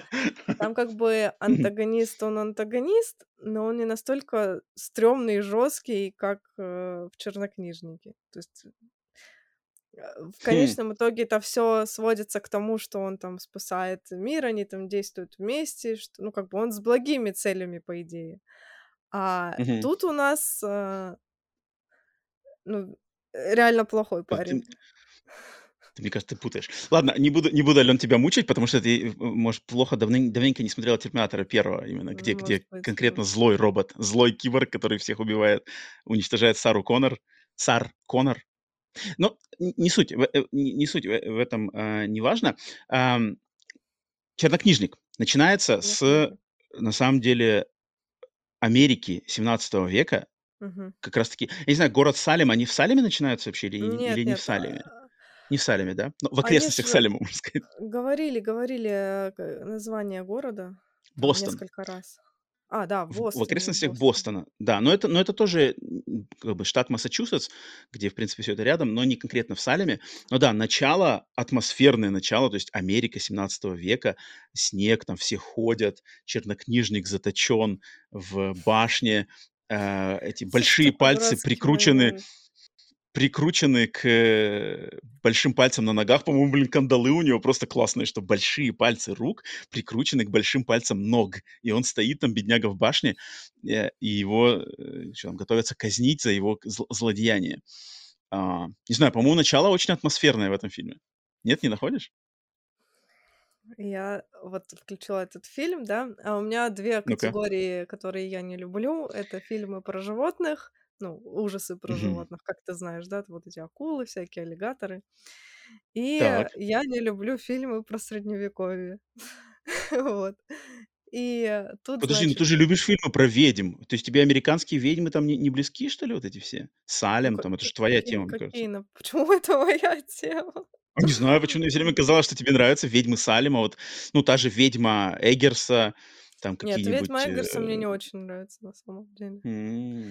То есть тебе не нравится вот это, хоррор, а, как это как это называется-то? На заре Фолк. становления Америки. Да, фолк-хоррор на на заре становления С США тебе как бы не твоя тема. Ну вот, э, фолк-хоррор, наверно, я не буду объединять, потому что там, условно, какой-нибудь "Плетёный человек" мне нравится. М, ну да, да, это другое всё. наверно, да. И это именно вот фильмы про Средневековье. Это неважно, хорроры, не хорроры, вот именно про вот это всё дело. А, то Вот есть я тебе думаю здесь интро сразу тебя уже на Интро, на да, лад такой сразу. Я скептически тебя была настроило. да, я была лояльна, Мгм. я нашла его в хорошем качестве, там, с э, в оригинале, с субтитрами. Ну, как я нашла, муж Мгм. нашел. Ну и, короче я такая: "Всё, я я даю, э, этому фильму второй шанс". И я села удобненько, уютненько, и тут сразу мне Средневековье, бац этот, Ну, какие-то блин, там на на мужики 10 минут. На 10 Хорошо. минут уж перетерпела бы. Мужики какие-то врываются в эту башню, там совершенно, э, в убогой какой-то Ну, в ра средневековой раком камере. боком стоит этот великий чернокнижник. А, Ну, блин, они ну его же в кандалах. Ну, а почему Кандалы-то у нельзя было него. его подвешать как-то, я не знаю, или, э, там привязать, а он как-то как дурак стоит в в кандалах, вот в этой, э, позе буквы "Г", ещё всем угрожает. Ну, как бы это так смешно смотрится. Чувак, тебя уже опозорили, как бы хватит, успокойся. Ты уже стоишь как дурак, ничего не можешь сделать. И такой: "Ой ой, я сын сатаны, я вам щас всем покажу". Блин, Но такой оказывается, тупой что это не так. момент. Оказывается-то у него план-то был, у него всё по плану шло. Да, у него всё по плану шло, но мне кажется, это вступление, ну, такое такое дурацкое, ну, такое смешное. И всё, и фильм сразу задаёт настроение, что дальше будет пахнуть трешатинкой. И вот эта вот трешатинка, она понеслась просто. И вот чем дальше, тем она была прекрасней. Хм. Эм, ну, на самом деле, мне что то есть мне у меня нету никаких, э, никакого негатива по по отношению к началу. Мне очень понравилось, что они с самого начала, они грамотно очень, знаешь, сделали, что, на роль 2 главных персонажей, вот, э, чернокнижника и охотника за ним, они взяли британских актеров. Хотя действие это происходит в Америке, но они взяли британских актеров, которые, если смотреть фильм на английском, они говорят с британскими, с английскими именно акцентами.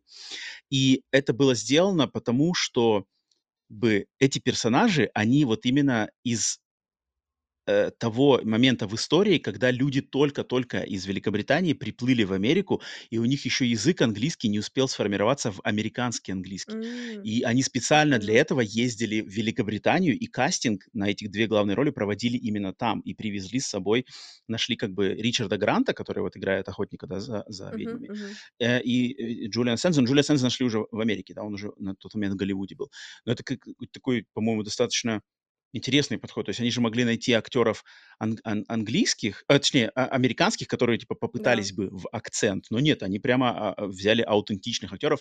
Причем изначально на роль охотника за ведьмами а, планировали взять Шона Коннери. Но он Мгм. отказался, прочитав сценарий. То есть он сценарий читал, он отказался молодец. прочитки сценария. Нашли.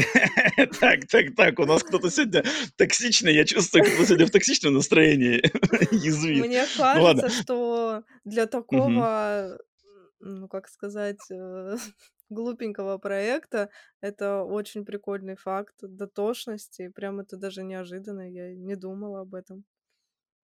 Нет, это очень забавно. И вот Джулиан Сенста как раз таки согласился на эту роль. А, ему понравился сценарий, но фактор того, что, возможно, он будет играть вместе с Шоном Коннорем, его как бы заманил. Потом оказалось, что типа нет, но он такой: "Ну ладно, Ричард Грант". И Ричард Грант тоже как бы Мгм. очень уважаемый Тоже актер. ок. А, да, и, ну, давай тогда вот 2 главных персонажа у нас, да, сейчас давай по ним. Да. А Чернокнижник без же имени, просто Варлок. Э, э, Кассандру через К вспомним сейчас через секунду, мы еще не в ее времени. Чернокнижник и. Джайлз, э, который, значит, за ним охотится. Давай тогда, э, по Сензу именно в роли чернокнижника, Ален. Вот его образ, как тебе он? Нет, образ-то прекрасный, но я считаю, что тут, э, заслуга только актера в этом во всем. Мгм. Вот. Ам, вообще вообще Или я в контрасте с Джайлзом. Мгм. Да, вообще я не помнила же сюжет этого фильма, специально ничего не читала. И мне казалось, что как бы чернокнижник главный герой, и да, он вроде как плохой, но в то же время хороший. Я думала, что он как бы хороший. Ну, то есть для меня это была какая-то концепция а-ля "Зачарованные", что вот они ведьмы, но они как бы добрые ведьмы, а он как бы чернокнижник, но при этом он как бы на стороне добра. Мне почему-то так помнилось. И тут, значит, прибегает какой-то мужик, начинает ему угрожать. И я как бы вроде на стороне чернокнижника. Э, с какой-то Мгм. мужик, я думаю, какой-то мужик э, стрёмный, что ты вообще хочешь, чё докопался до него, что тебе надо, зачем вот это все ты разглагольствуешь. Короче, он мне как-то не понравился в самом начале. А потом, когда они уже переместились во времени, и до меня дошло, что вообще происходит, я на Мгм. начала, наоборот, больше как-то болеть за этого охотника, чем за Мгм. Э, ты, кстати, вот, э, интересно, очень сейчас попала немножечко, может быть, наугад, но попала в один, э, интересный момент, что первая идея к фильму "Чернокнижник" сценарная была не такая, как в финальном варианте. Изначально фильм задумывался как история чернокнижника, который, значит, вот в Средневековье, в 17 веке был гоним. Вот знаешь, как бы он ничего плохого не делал, но за ним почему-то Вот, да. гоняются все, и он, э, гонимый. И он попадает в Америку в 80 и вроде бы мир должен быть более прогрессивным, но за ним все равно начинаются гонения и угнетания в в середине 70 Это была изначальная идея на этот фильм, но потом ее как бы сценарий переделали вот под то, что в финальном фильме оказалось. Забавно, что у да, тебя тоже такая какая-то мысль. Может, ты где-то читала какую-нибудь Нет, нет, я не читала, просто на тот момент, вот конец восьмидесятых, все, э, фильмы там про ведьм, а, про каких-то колдунов, э, те же "Влияние зачарованных", все это было как раз таки как вот в этой концепции. Поэтому я подумала, что, ну, наверно, будет так, как всегда. А оказалось, что нет. И прикольно, что они поменяли как раз таки вот этот, э, всю эту концепцию сценария. Так, на мой взгляд, Мгм. выглядит намного прикольнее. Для тех, Мгм. времен Мгм. это нестандартное решение. Мне нравится. Мгм. Тут плюсик, вот тут плюсик этому фильму. Один из трех.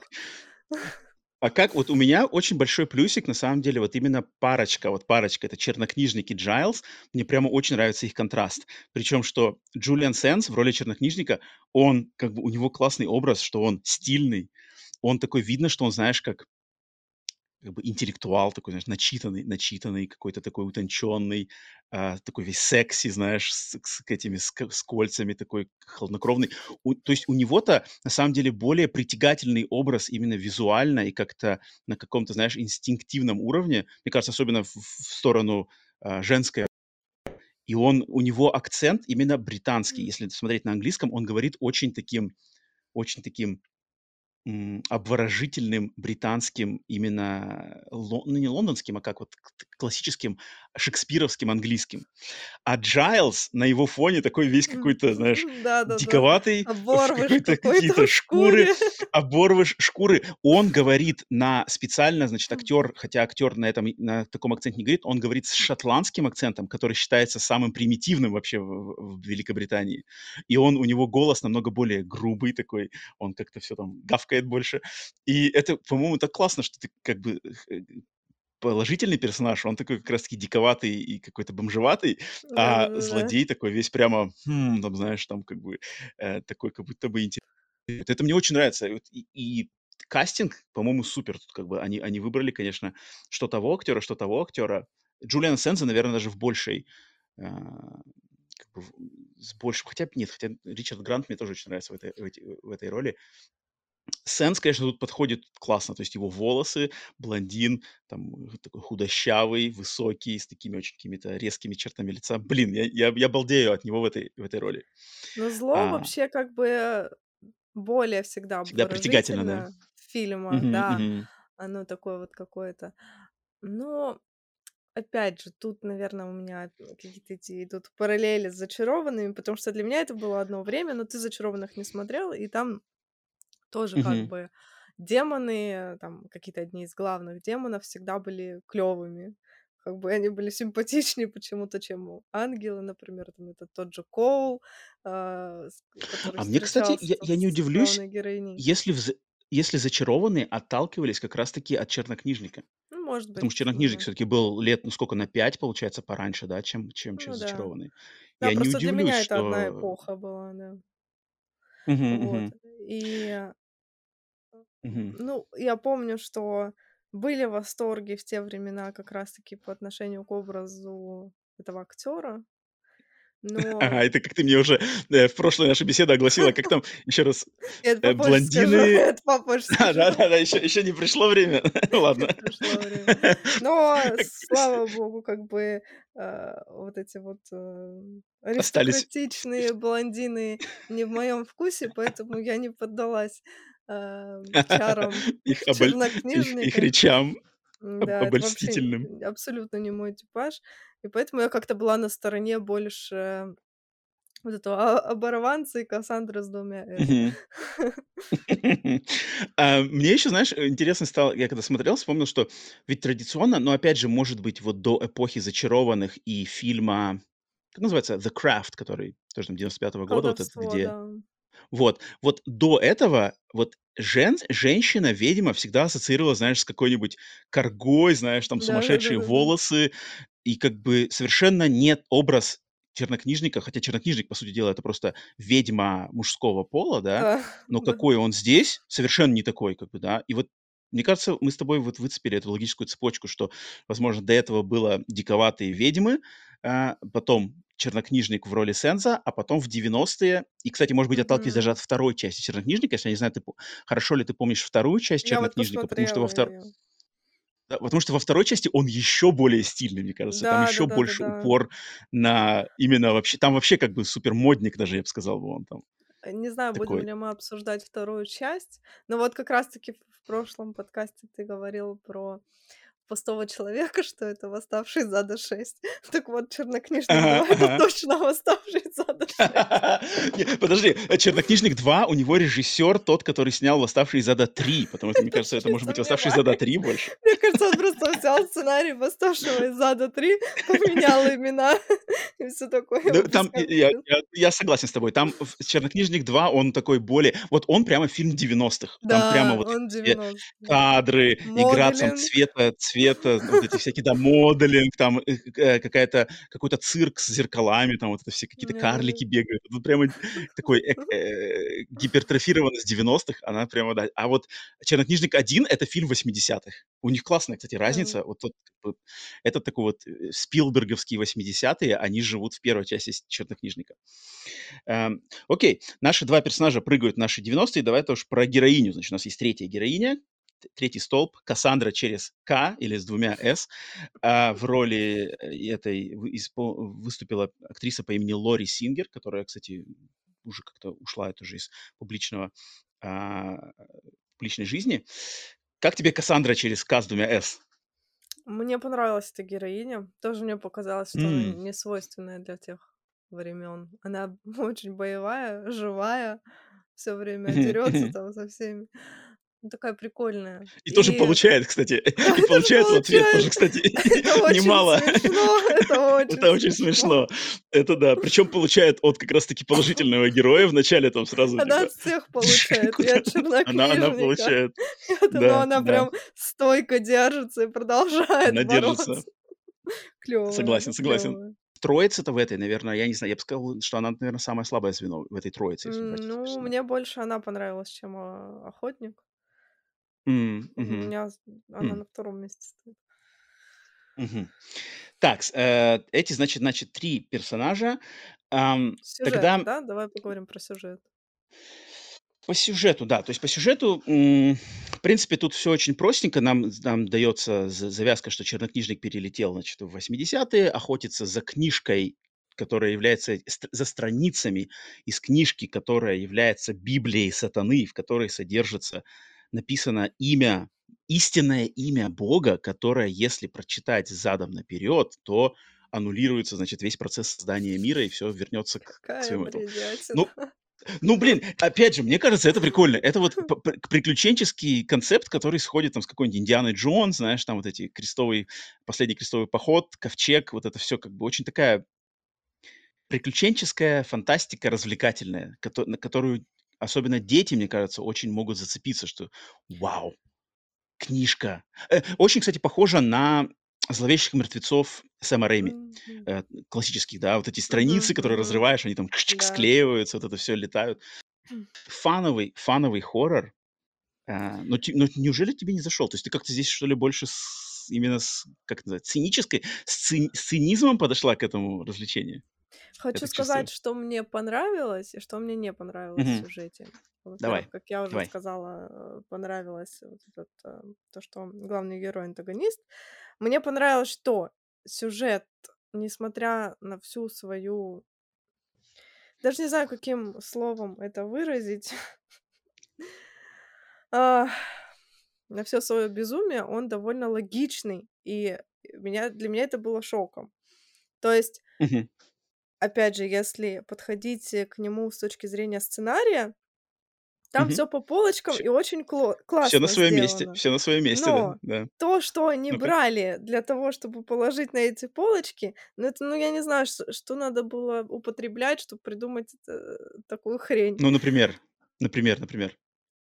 Заклятие старения, э, которое, блин, Так это же э, он классно. смог положить просто потому, что он взял ее вещь.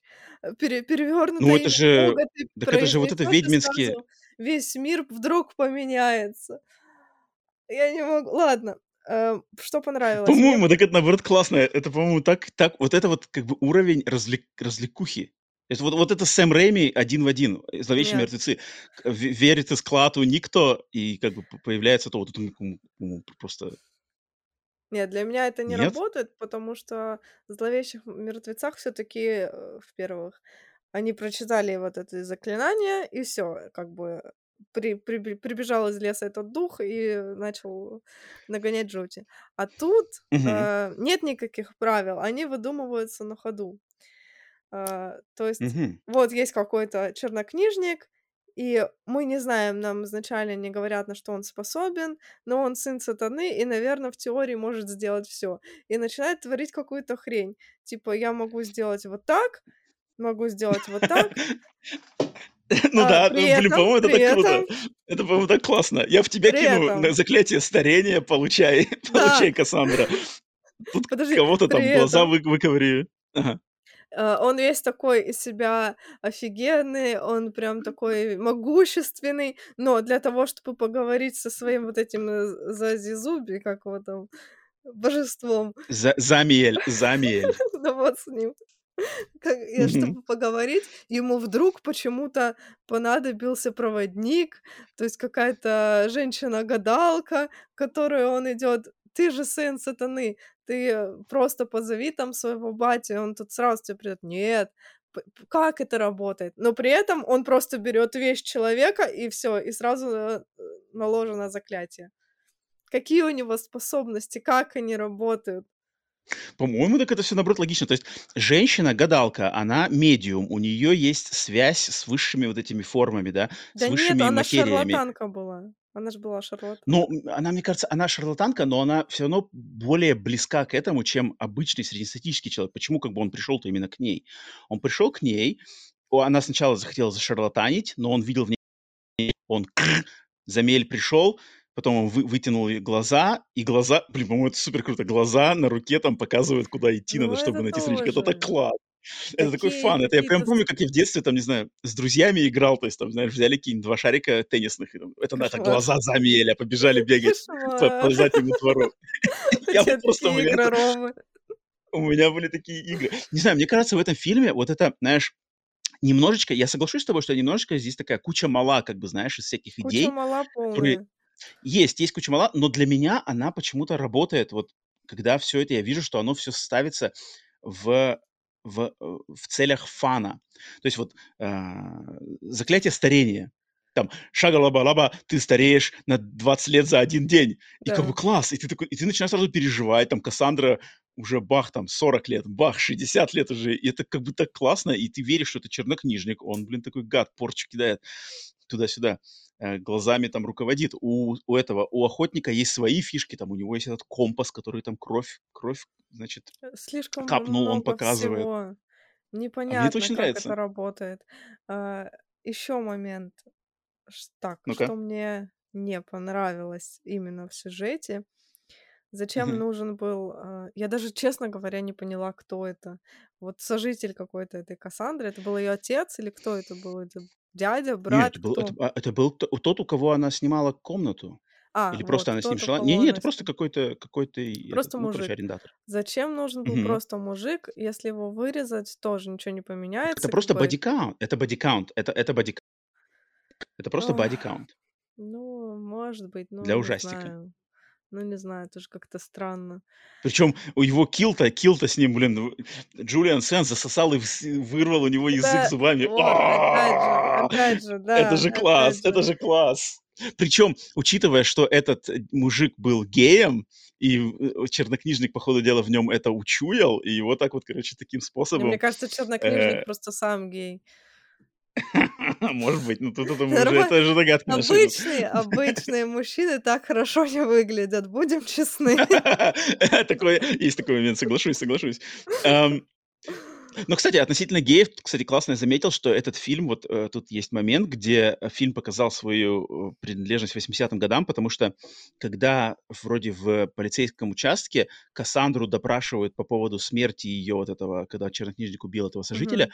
она говорит типа: "My мой вот этот сосед, он был he was gay, not queer". И вот это забавно, что в то время в в английском языке слово gay и queer, они разделялись, что как бы гей- это вот именно гомосексуалист, Мгм, а мгм. queer- оно как бы типа это вот уже какой-то фриканутый немножко. Мгм. Сейчас, вот сейчас queer- это равнозначно гей. То М, есть сейчас мгм. можно спокойно называть queer, никто не подумает. А вот тогда, и фильм на этом делает небольшой такой акцентик, что как бы это разные вещи. Вы мой сосед был просто геем, а не каким-то фриком, которые могут, вот знаешь, какими-то непонятными делами заниматься. Она так это я так мгм. Голова немножко заметила, что, хм, да, времена времена меняются. Это точно. Что Ам. понравилось? А, был момент, когда Кассандра ехала на машине, и там, а, дорогу переходила бабушка, и она такая: "Вот бы, типа, никогда не стать такой". И я думаю, ну, просто, типа, Ага, забавная ага. фраза. Это было прикольно. Она это я думала, это показывает её характер. Вот она какая вся нетерпеливая, ей нужно быстрее, она такая движниковая девчонка. Я думала, это показывает характер. А потом бац, и он просто взял и забрал у мгм. молодость. Классно, вот это классный Это классно. Мне вообще кажется, в этом фильме, и это опять похвала вот Дэвиду Туи, сценаристу, что в нём классный юмор. По-моему, да. юмора они здесь клевые. Вот этот весь юмор попаданческий, знаешь, что типа два персонажа из Средневековья попали в наш мир, и на основе как раз-таки охотника Джайлза, как он контактирует с Кассандрой, с, с миром, там, с аэропортом, с самолетами, вот это все его нервы, там, я не сяду в эту летающую крылатую машину, знаешь. Это прикольно, это такой юмор, вот опять 80-х, он, вот очень мне он отдает гремлинами, знаешь, такой черный, развлекательный, немножко комедийный налет, он классный. И вот э, ты вот упомянула момент с переходящей старушкой. А, по-моему, моменты с вот этими, знаешь, классные с как э, э, при, э, знаки знаки присутствия чернокнижника. Это Ты такой знаешь, же, как они определяют? тоже такой Ну это, по-моему, так прикольно. Это, по-моему, так прикольно, что типа, э, как там они? Э, что у них там? Э, хлеб, хлеб, что-то хлеб, э, тесто, тесто, тесто не встает в этой, в, духовке, знаешь, что тесто не, типа, тесто не, не встает, как знаешь, не поднимается, тесто не поднимается. Или э, молоко свернулось, молоко Ты забродило, знаешь лошадь, признаки черных сил. Молоко свернулось в холодильнике. Это, это же так классно, лошадь потеет, что-то лошадь с утра вспотела, лошадь вспотела. Там что-то еще... А, э, Да. синее-синее пламя в самолете, там мужичок закуривает сигарету, у него пламя синее такое.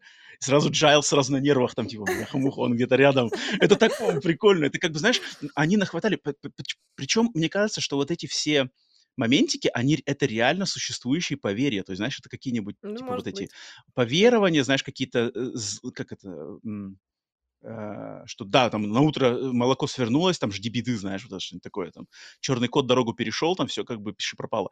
И вот они здесь так, э, э, сценарист, опять же, все это так, знаешь, собрал это всюду, накидал все это вместе, и как-то это прикольно. Оно из-за своего перебора, знаешь, вот этой каши малы, оно больше воспринимается в комедийном, развлекательном а, тоне. Но мне кажется, любой из этих моментиков с тем же молоком, с той же там лошадью, спокойно можно взять и поставить в современный elevated horror, там, грубо говоря, «Ведьма 2» Эггерса, и, и из этого выкрутить какую-нибудь жуть, знаешь, там, там о, у нас э, лошадь, лошадь вспотела, все, там, не знаю, идет этот, как его зовут, черный Филипп.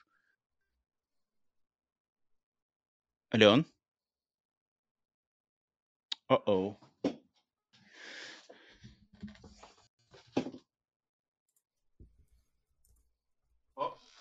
Ален, ты вернулась? Да-да-да, что-то зависло. Я ничего не Что-то останавливала. это у тебя. А думаешь, все окей? Думаешь, все Да, идет? У меня тоже не... ничего не остановилось, все идет. Все, я, да, ничего не останавливала. Давай продолжим. Я не знаю, что это было. На чем мы остановились? А, я- нет, я, я говорил, что все вот эти моментики с поверованиями, вот это лошадь вспотела, молоко свернулось, они здесь из-за того, что они здесь куча, куча мала, они воспринимаются немножко комедийно и забавно, потому что их слишком перебор. Но если взять каждый из них отдельно и употребить в другом ключе, то, мне кажется, из этого можно выкрутить легко какой-нибудь современный elevated horror, знаешь, там а-ля а там какое-нибудь нагнетание жути, там, знаешь, утром встаешь, з- кофе пить, и у тебя молоко свернулось, и все, там сзади уже стоит, знаешь, там, какой-нибудь тьма, знаешь. И как бы тут, мне Ну, кажется, с тоном, на, вот это, как бы, это пример того, что как ты с элементами распоряжаешься, очень легко увести либо в комедию, либо в жуть. Хотя вроде с эти ингредиенты-то одни и те же. Мне кажется, ты тут немножко, конечно, притягиваешь э, за уши, но с Думаешь? э, моментами, где там ему гвозди вбивали в следы, мне кажется, М, такое поверье точно есть. И Мне кажется, это мгм. д- существует на самом деле. А, Но тут, э, опять же, момент. э, Было ли это сделано специально, что как бы это как комедийные моменты, или же это все делалось на серьезных щах, но просто с течением времени это все смотрится забавно уже просто потому, что, ну, как бы э, Не-не-не, фильм я, я уверен, что не на серьезных щах. Мне кажется, это да? специально в развлекательном, в интересах разве- развлекаловки. Потому что я, я помню, как на меня в детском возрасте, то есть я этот фильм смотрел впервые, когда мне было лет, наверное, 8. И вот тогда просто, знаешь, ну это такой взрыв мозга. Ёпарасоте, там э, гвозди в след ноги, и он орет. И ты такой как бы балдеешь, знаешь, ну, типа там, ну, все там, давайте играть, погнали. Вот мы будем сейчас вбивать, значит, гвозди в твои следы, и ты ори, ты ори. Правила игры у нас такие, ори, и там будем с тобой гоняться. У нас сифы такие, знаешь, сифы по правилам чертока-чирика. Но По-моему, это смотри, очень в круто. жанре у этого фильма стоит фэнтези, ужасы, приключения, триллер, но не стоит комедия. То есть как бы я все таки не знаю, насколько насколько тут это все задумывалось. И опять же, вот момент, который меня сильно волнует, а, и Так, я ну-ка. его отношу к негативным. Я не понимаю, Мгм, для какой целевой аудитории создан этот фильм. С одной стороны, вроде бы мгм. кажется, что ха-ха, хихи такой забавный весь, э, комедийный, может быть, это как бы для подростков, а, для детей, ну, то есть, э, да.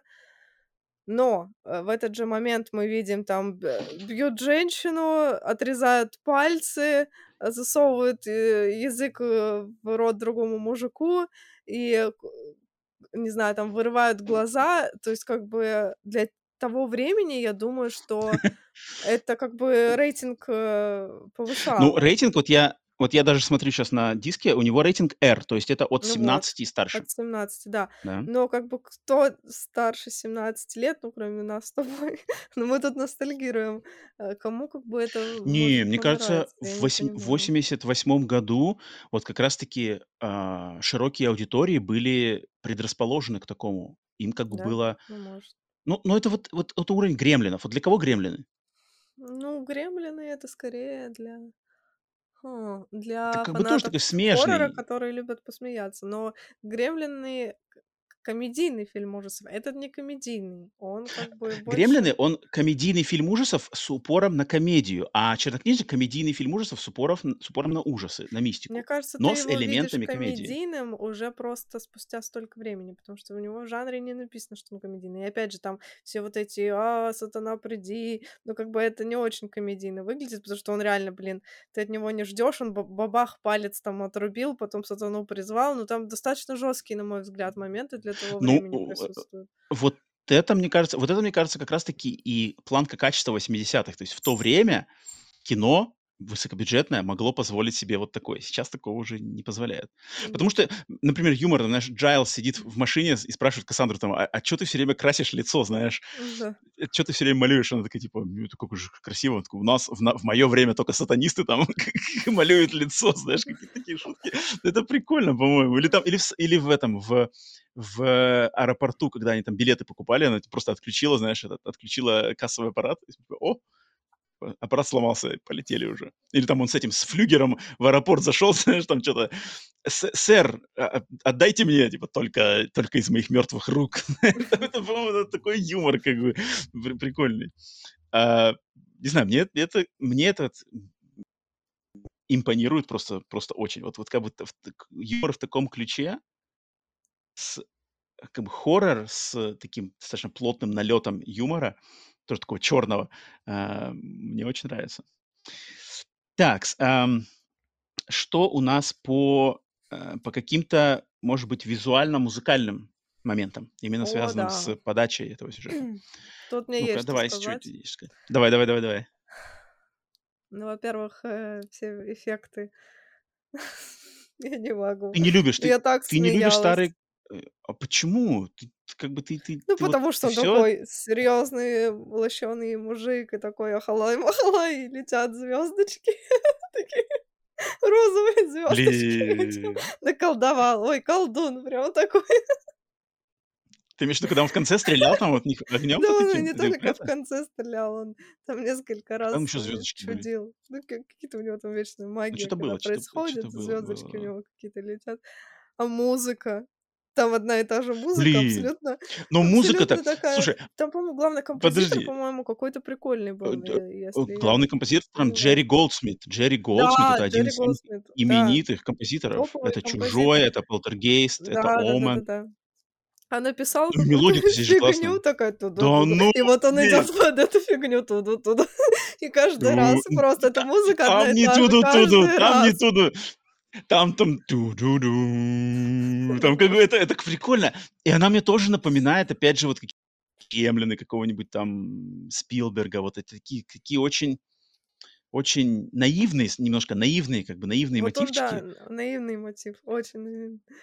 Я ну, не я не знаю, знаю, я от этого ловлю кайф. И, и, выглядит. спецэффекты тоже наивненькие. Ой, Я спецэффекты вообще жесть.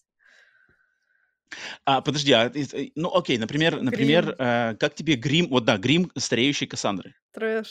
Дикий плохой? Мне кажется, для того времени можно было нормально сделать. А тут прям видно, и как будто бы его, не знаю, кто, не Хм. знаю, ко- кофе носил человек режиссеру и сказали, что умеешь красить? Ты же женщина, ну давай грим тогда нам сделай. Мне кажется, это так было, ну, потому что он настолько странный, вот эти все накладки, и так неестественно выглядит в то, что э, ей условно 60, они загримировали ей лицо, загримир... э, специально надели кофточку так повыше, чтобы шею не гримировать, мгм. а, загримировали только руки, а при этом тело-то молодое бегает. Она делает вид, что она бабка, ей так тяжело за этим поездом бежать. Ну, видно, что у нее молодые ноги, молодое тело. Ну, ну это, ну, это мы не видим, это мы не знаем, там все, там все под, под, конечно, под лосинами. Ну, все понятно, что потянутая нога же видно, что э, как бы спина ровная. Она даже не старалась. Она такая, она как-то ноги скривила, как будто бы это признак старости. Но это нифига не признак старости. не знаю, по-моему, это прикольно. Я, я как-то от этого, то есть я от этого, знаешь, как бы тут надо настроиться на вот эту наивную волну, то есть надо стать немножко самому ребенком или там самому вернуться как-то вот в те более простые времена, когда мы еще ничего не знали. То есть представляешь, вот, Ален, если бы ты этот фильм смотрела, и я думаю, когда ты его смотрела впервые там в, в- в- там, возрасте до 10 лет, мы же тогда ничего не знали. Мы не знали про спецэффекты, мы не знали ничего про грим. Даже взрослые люди, которые не знакомы были с индустрией кино, не могли узнать про это ничего, потому что не было Ютуба, не было Гугла, где можно все загуглить. Как снимался фильм «Чернокнижник», и тебе все раскладывается, что можно легко сейчас сделать. А тогда мы не знали. И вот магия кино, она была жива. Она была жива намного а, сильнее, чем, чем сейчас. И вот я, у меня, может быть, просто из-за того, что я все-таки, не знаю, рос в те, именно в то время, знаешь, я как-то могу себя перекинуть в то туда, вот это в наивные, в наивные 90-е мои, когда я верил, когда у меня глаз не был вот этим циничным, знаешь, который все понимает. Да, вот это как бы, да, это грим, это тут намалевано, приклеена какая-то э, клейстер у него на лоб, и вот она старуха. Или там это нарисованный огонь, когда он там пуляется в конце. Я не знаю, тут как бы, может быть, я я я понимаю, что критиковать, конечно же, можно, если именно объективно к этому подходить. Да, там спецэффекты, а, проверку временем конкретно здесь, может быть, там не так сильно выдерживают, как в каких-то других фильмах. Но я не знаю, я как-то там этот Замиэль, да, когда превращается гадалка в Замиэля, там такой как бы зубы там Ну наложили стрёмные, глаза черные там. Мне Причем забавно, что у нее изначально изначальная идея режиссера была, что глаза у нее должны, глаза Замиэля должны были появиться на месте сосков. И он должен был вырезать ей соски с глазами. Но это режиссер, подошло, причем, подошло бы к этому но, фильму. но, но, кстати, режиссер в интервью он сказал, что его продюсер или кто-то сказали, что типа не-не-не, это перебор. То есть режиссер до последнего момента хотел, Стив Майнер хотел сделать так, но его как бы, ему прям сказали, нет, не надо, Стив. Но это в И вот он не сделал. этого фильма подошло бы. Не знаю, по-моему, мне вот именно вот этот набор кучи всяких разных фишек, его полеты там, про- по-моему, полеты сделаны прикольно. То есть, когда вот они с ним... Полеты самое ужасное, просто. Но об этом мы поговорим Почему? чуть позже про полеты. Про полеты чуть позже, в наших любимых, нелюбимых моментах. Мы это затронем. Просто То есть тебе битва вокруг амбара не понравилась? Ну-ка, ну-ка, ну-ка. Ну, это мой Мгм. любимый момент в фильме, на самом деле. Просто для тебя а, это фильм детства, поэтому ты его с теплой ностальгией вспоминаешь, тебе все нравится.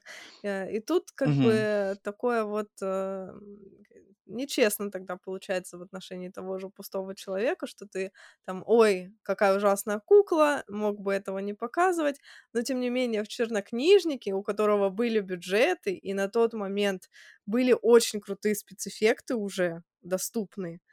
Какие-то моменты можно было, не знаю, пожертвовать э, этим огромным количеством локаций, э, какими-то персонажами, которые, в общем-то, особо и не нужны, сохранить этот бюджет и потратить его на тот же грим Кассандра с двумя «с».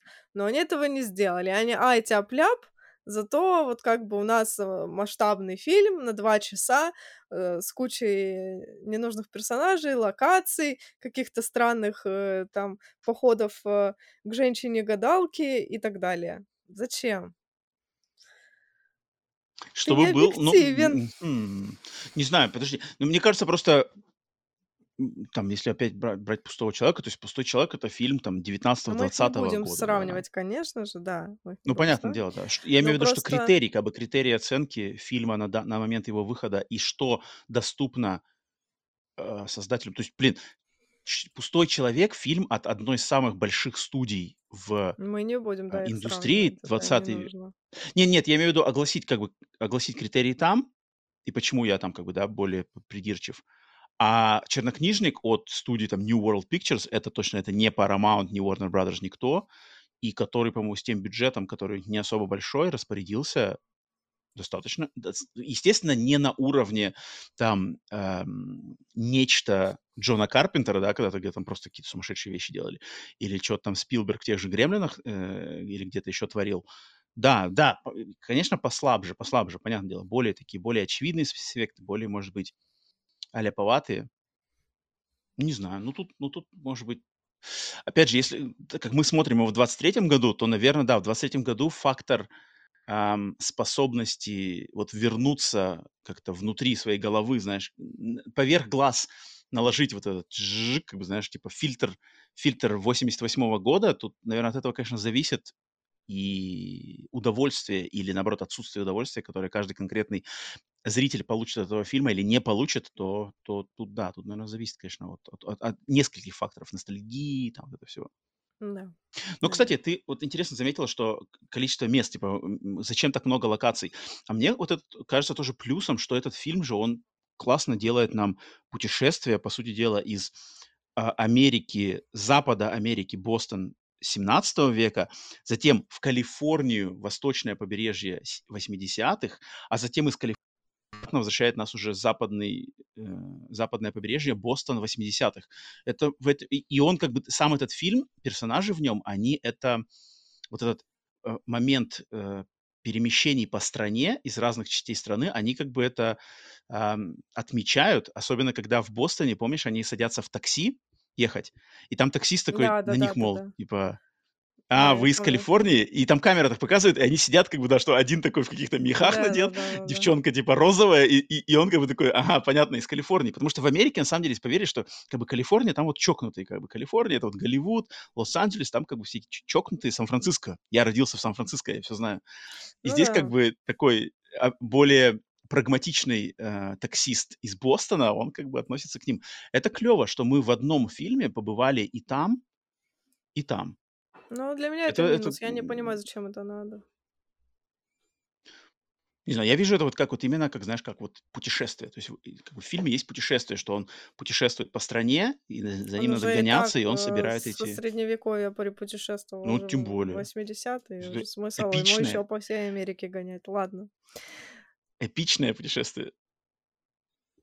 Эм, такс, чё у меня еще? Ну, тут, наверно, так, ну, в принципе, ам, я вот был немножко, может быть, расстроен в плане спецэффектов, что я вот заметил, что конкретно к концовке, вот мне кажется, к концовке, к этой финальной битве у них вот бюджет-то по под подис подиссяк немножко, потому что Он подыссяк в финальной битве.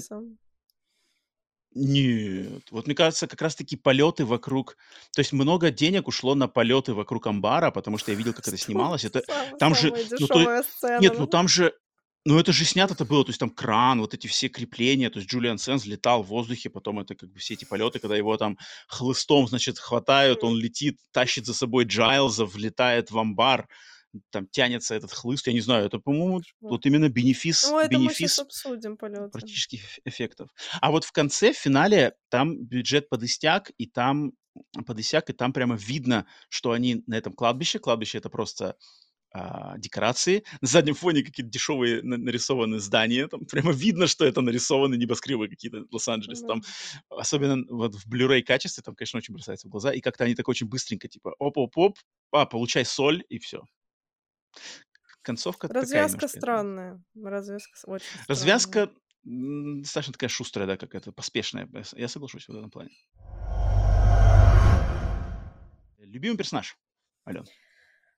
Ох, у меня любимый персонаж. Тут опять... Через э, двумя «С». Нет, э, эффект э, зловещих мертвецов. У меня любимый персонаж, как и нелюбимый персонаж, это чернокнижник, потому что сначала ты такой, вау, прикольный образ, как бы на этом образе, можно сказать, вообще весь фильм строится. С другой стороны, он так бесит. Он так бесит весь фильм, он вечно гадит, Ну, он он должен. такой, э, такой он противный, поганый. Э, Они его все пытаются э, убить, и все никак они не Ну, могут, это... но он уже раздражает, реально он уже раздражает, Ну, бегает, ну, бегает, чернокнижник. гадит им все время. Я не могу, мне так... бес- Я думаю, да Ну, прибейте он вы его уже, да прибейте уже. Ну Так это невозможно. же классно. Это же, это же наоборот, значит, значит, как бы success. Ну вот, да, там галочка поставлена у меня, То есть у тебя получается любимый и нелюбимый персонаж это Да, чернокнижник. да. У меня любимый персонаж чернокнижник, естественно, Джулиан Сен, все дела, сто процентов. Нелюбимый персонаж у меня Кассандра. Да почему? Кассандра все-таки, ну, ну, это, я не знаю, как-то она меня... Под конец фильма я намного к ней больше потеплел, но в начале фильма она меня прям немножко раздражала. Я прямо, когда вот первые, наверное, 30 минут, я такой прямо, у что-то тут какая-то, тут совсем не Сара Коннор, конечно, как-то у меня было сначала, но потом я к ней потеплел. Поэтому тут нелюбимый, но такой, немножечко, может быть, в кавычках, что под конец фильма, особенно учитывая, что в конце, знаешь, она там ждала финальный романтический поцелуй, а его как бы не досталось ей, это прямо, я Ну да, даже... грустненько было. Это такой грустненький момент немножко, знаешь, там такая Да. была очень грамотно, поцеловал ее, типа, поцеловал в глаза, и там уже вроде все, и исчез. И потом как бы написал просто. Это, Да, мне в этом есть что-то грустно. такое ром- романтически, романтически трогательное. Э, Финальный штрих очень, очень, очень приятный здесь. Окей. Э, Так, Но тоже эм, странный, потому что, по идее, он как мгм. бы потерял любимую там, чтобы обрести ее в будущем. Но в итоге он ее не обрел. Они как бы но он расстались. понял, что как бы мы, мы все-таки из разных миров. Ну ладно, допустим. Мы не сойдемся. Ладно, допустим. в этом, ну, что-то в этом есть. Я, я, я люблю такую сентиментальную штучку, у меня есть эта нотка. Я, я люблю такие дела. А потом финальный, самый финальный кадр, когда она там, ну, чисто вот этот закопала в, в этих, в соли Мгм. Книжку. Я, кстати, после просмотра фильма такой вспомнил, ух ты, блин, я же не был, вот эти, в штате Юта, вот эти солевые поля, я там не был никогда, это же классное место, вот я так что-то даже Да себя чернокнижник надо бы, надо бы съездить на самом деле и что-нибудь там тоже закопать, знаешь, как бы Прикольно. ради отдать. Прикольно, прикольно, классное место на самом деле, которое чаще всего используется для этих, там, знаешь, что это место используется для установления рекордов скорости.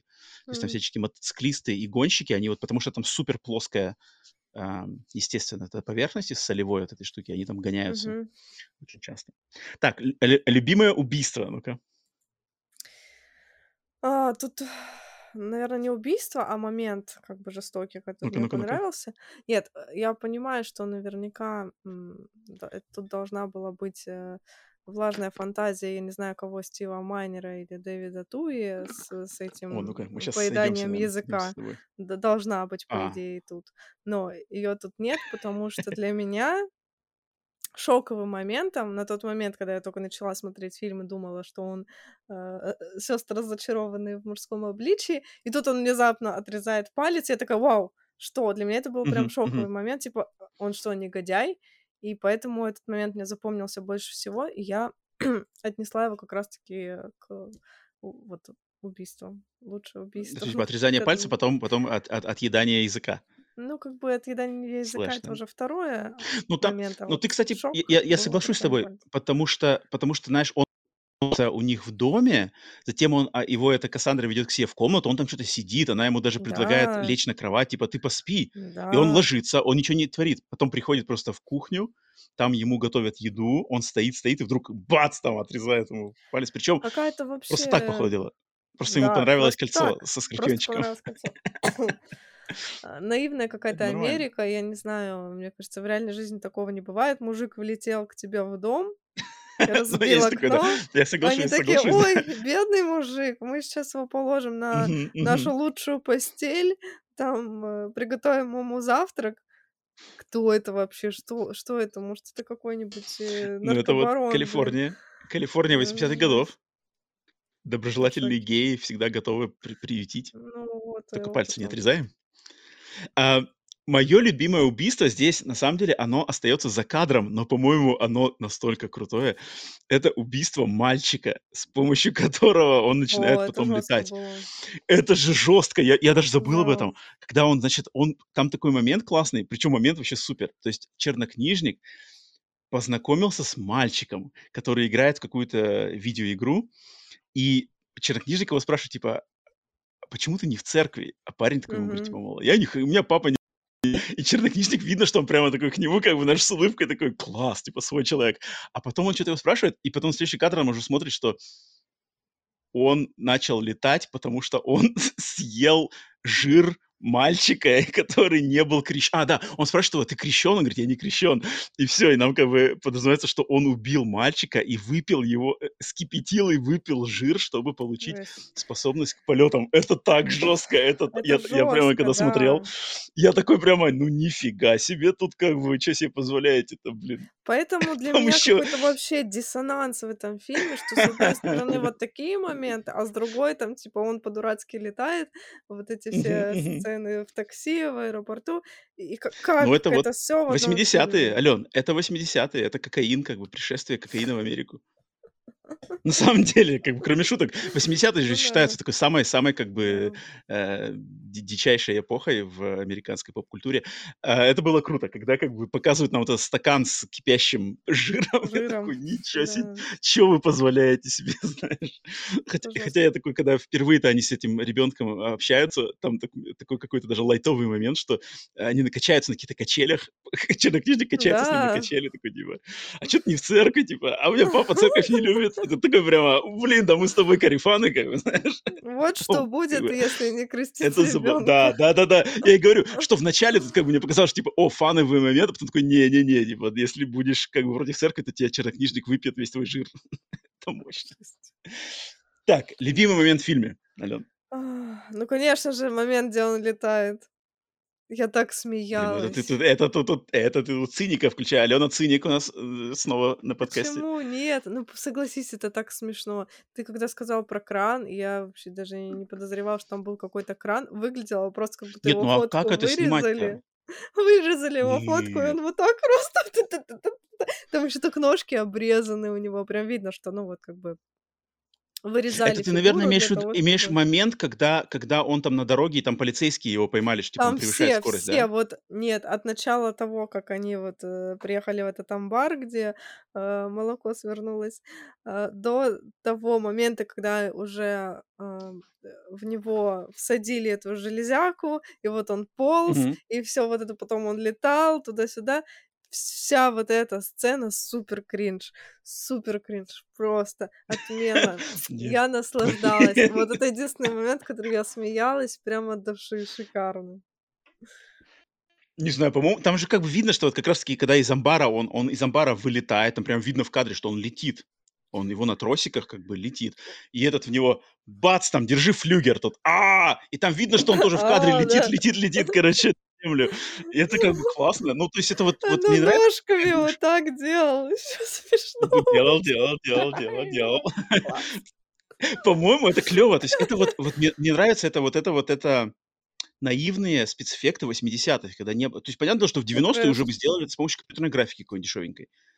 Что, в принципе, наверно кста что, кстати, в "Чернокнижнике 2", трэш. помнишь в "Чернокнижнике 2" в конце, когда он там спускался по воздуху, типа по лестнице там чук-чук-чук шёл? Мгм, Вот там уже была компьютерная графика, там уже было прямо наложено с помощью компьютеров, там видно было. И там, мне кажется, не так круто это выглядело. Или, может быть, не с такой атмосферикой. Ладно. А, у меня любимый момент- это это всё-таки дз гвозди в, э, отпечатке. Тоже Это так классно. момент. Это классно. То есть гвоздь так, нашли там какие-то см какие-то следы следы. Э, Опа, нога бегала. такая, прямо нога, прямо 5 пальцев, Да. пятка, бац! И там уже из какого-то из из поезда а орёт. Там вторая нога а орёт. Потом типа чё-то пробежали пробежали, и там какой-то, знаешь, этот как бы уже, э, не не не на не отпечаток ноги, а просто какой-то отпечаток. Она туда тоже бац, и тут там за голову типа а в голову. Это так круто! Это так круто, как бы это, по-моему, очень очень креативно. И Тоже очень, с- очень странный момент, э, как бы на кону вся э, планета, не знаю, все мироздание, и тут просто какой-то левый мужик умирает э, от э, рук чернокнижника, и единственный, кто может ему противостоять, на молоток бабки, беги, вбивай где-то его ищи, непонятно где, вбивай гвозди в его следы, ну, что-нибудь мы придумаем, как бы неважно, но зато вот какого-то пожилого мужика непонятного мы спасем. Вот какой же все-таки добродушный персонаж. Да. Пофиг, что, возможно, Блин, она там не справится, и весь мир э, погибнет, случится апокалипсис. Нет, зато какого-то левого мужика мы спасем. Класс. Ну вот охотник, охотник на ведьм. Причем мужика-то, причем старик-то, он, он, бедняга, типа, посмотрел в глаза чернокнижнику, и все, как бы это так тоже стрёмно, знаешь. Не Да, смотри ему в глаза, а, и уже кровь пошла. Блин, это Да, стрёмно. да. Ну, вот это стрёмный момент, да. Ну, блин, если бы Да. он везде так мог делать, почему не везде так? Ладно. Ты сейчас... Ну да, да, есть, есть такое. Я согласен, что правила иногда работают как бы здесь так, вальяжненько. Ам, самый не понравившийся момент. Для меня это момент с браслетом, потому что я не понимаю, как это работает. Взяла у нее вещи, она тут сразу вдруг постарела. Потом она забрала эту вещь и сразу стала молодой. Чё? Ну, подожди, а что, а разве черная магия так и не работает? Типа берешь какую-то личную вещь, накладываешь заклятие и... Ну, Ну, наверное, в таких фильмах, как Чернокнижник, она так и А я не работает. знаю, а как еще? Мне кажется, черная магия так примерно должна работать. Я не знаю, у меня, у меня это как бы... Ну, у меня в голове это складывается. Нет, я думаю, это вообще не так работает. Не знаю. Для меня э, киношная черная магия для меня работает именно вот так вот. Э, Да. Настоящую, с настоящей я не знаком. Для меня самый непонятный момент финальная разборка на вот этом кладбище, потому что она какая-то, она могла бы быть покруче. Там как-то пиу-пиу, бац, соль в, в горло, умер. А мне понравилось, как Кассандру в море, в, этот, в речку или куда там выкинули. Просто взял ее так, как Да. мешок. На, полетели. Ну, ну, не, Кассандра-то, она прямо тут, она как бы бо- бо- боевая, бо- бой- бой-баба. Она тут как бы выдержала дофига всего. А я не И в поняла, зубы там, и в речку. У нее эти шприцы, откуда они у нее были? Мгм, И мгм. почему, Этот, э, что это помню. за где-то в Бостоне происходит? Я не знаю, что там, какой водоем, почему там соленая вода? Почему там соленая вода Нет, посреди ну Бостон города? это, Бостон, нет, Бостон это на, ну, как бы на побережье город. Так, и тогда давай последний моментик, только Алена, только Рома. Что ты Мгм. выделила, что приглянулось только твоему спецклассу? Но у меня это не по фильму, можно сказать, а как Так. бы... А, я понял сейчас. Сейчас мы про твои, значит, наболевшие темы, э, э, как это называется-то, не- не- девичьи, девичьи поры королевы хоррора Алены, которые, за которые, значит, прихлестывали товарищи в Не, берцах. они за мной не А, они не с тобой, нет? Да, а ты им сразу поняла, дала понять, что не стоит. Просто они существовали рядом. Ну-ка, давай, давай, давай, огласи-ка еще раз для всех наших слушателей. вообще, у меня есть э, такая психологическая характеристика. Вот если я знакомлюсь с новым человеком, я ему говорю, назови три своих любимых фильма. И Так, по этим трем, трем любимым фильмам я могу составить психологический портрет человека. мгм, У меня это всегда совпадает, всегда. мгм, Вот. И как бы тогда я этими методами не пользовалась, но Мгм. были люди, у которых явно в списке, в этом списке чи- числился чернокнижник, мгм. и все эти люди, они как бы были одинаковые. Они почему-то играли в Ведьмака, носили Так. берцы, длинные волосы, обязательно в хвост. Вот я никогда не понимала, зачем ты отращиваешь длинные волосы, чтобы носить их хвост. Ну окей. Потому И что знаете, Джулиан вот, Сенс так делал в первом вот чернокнижнике. такой низкий, низкий, главное, хвост. Мгм, мгм, мгм. Вот. И слушали что-то типа Мановар, не знаю. Ну, это какие-то такие группы, знаете, ну, как бы приличный человек ш- слушал там какой-нибудь Cannibal Corpse, да, там, не знаю, Iron Приличный Maiden. человек слышал. Да. Да-да-да. А они вот какой-нибудь Мановар слушали. Вот что такое. Вот. И просто для меня вот этот образ человека, который любит этот фильм, вот он вот такой. Всегда. Блин, ну, но я Да, не попадаю в твой образ. Я рушу все Клеймо. твои стереотипы. Но он не у тебя не в топ-3, понимаешь? А, ну, ну да, если ты как Если бы бы спросила бы меня топ-3, топ-3 мои фильмы, я бы чернокнижника да. не назвал бы, да. то ты бы Хм. сейчас сидел уже в берцах. Всё. А какие у тебя любимая обувь? Берцы. А, Это прикольно, это очень забавно. Я не то есть в моей жизни такого соцсегмента не было, но я, наверно, понимаю, о чём ты говоришь. Причём забавно, что Ведьмак, да, по идее, Ведьмак, Witcher- это же тот же Ворлок, чернокнижник. И даже главный персонаж, как его зовут, Тоже Геральт, блондин. он похож, они похожи. Вот Джулиан Сенс, как бы, они похожи, они похожи на самом деле. Это это занятно, а, теперь, знаешь, осознавать это. А, мой момент, который только мне приглянулся, тут буквально кра кратенькая фраза. Это опять я возвращаюсь к этому классному моменту, где чернокнижник на качелях дружит с с антирелигиозным мальчиком, и антирелигиозный мальчик очень классную фразу кидает. Он типа говорит, чернокнижник спрашивает: "Почему ты не ходишь в церковь?" Он говорит: "А, мой папа всегда говорит, что нечего там делать, там типа Иисус и 12 апострофов". Это, по-моему, так прикольно звучит. Типа Иисус и 12 апострофов. Это вот чем-то мне отдает, знаешь, какими-то вот именно такими, знаешь, издевательскими приколами над какими-то религиозными фразами, их там поверьями, знаешь, когда ты такой хочешь, как бы вот хочешь подкинуть, знаешь, типа какую-нибудь гадость сказать, и ты там типа 12 апострофов, знаешь, это это чё-то такое, мне мне прям очень понравилась эта фраза. Я, конечно, потом был в шоке, что мальчика пустили на жир ки ки скипяченый. Ну вот, получается, да. наказан был Да, ну да, своё. да. Ну, как бы вот фильм фильм учит морали-то как бы всё равно такой, э, положительной христианской морали, что не стоит апостолов называть апострофами. Это классно, блин. Иисус и 12 апострофов. Чернокнижник там просто расплылся в улыбке в такой, когда он это услышал, я прямо такой, прям он он скайфовал с этого. Он так это классно играет, реально как будто вот очень классно. В этом, э, классно. Окей, всё, давай финальные финальные слова. Э, будешь рекомендовать этот фильм, э, всем, кто его не смотрел или кто проявит к нему интерес? Сложно. Ох, Зависит от человека? Культовый фильм, наверно, для своих времен, который, тем не менее, а, сейчас уже в современности смотрится довольно забавно. И, с одной стороны, там оригинальный сценарий, который сделан по уму, но при этом в тот же момент, как он это делает, я не понимаю, в нём абсолютная каша, в которой намешана куча всего, э, куча дыр и непонятных моментов, которые не работают, и странных спецэффектов. Поэтому фильм на любителя. Я думаю, что если вот, э, кому-то хочется поностальгировать, то да, почему бы и нет. Но в целом, как вот фильм, который вы должны обязательно посмотреть, я бы не стала его советовать. Ну, кстати, фильм, который вы обязательно должны посмотреть, я бы тоже, наверно, не стал бы его советовать. Я бы вот именно что он как бы для определенного типа людей и для определенного настроения. Он под определенное настроение. Вот ты Мгм. хочешь как бы окунуться в эпоху лихих 80-х Голливуда, и вот вот "Чернокнижник", как бы вот вот оно класс. Еще, э, раз ты посмотрела 2 часть, э, буквально одним Да. предложением скажи, тебе 2 или 1 больше понравилась? Вот, кстати, да, на удивление, мне 2 понравилась больше. Хм. Это непопулярное мнение, потому что всем нравится 1 часть. 2 я я смотрела там комментарии, не нравится никому, типа фу. Ну, Не, мне бы тоже нравится 2, м, потому что 2, она другая, она совсем другая. Она другая, да, она более серьезная уже. Она, этот "Восставший из ада 3", Мгм. ну, полностью концепция та же самая вообще.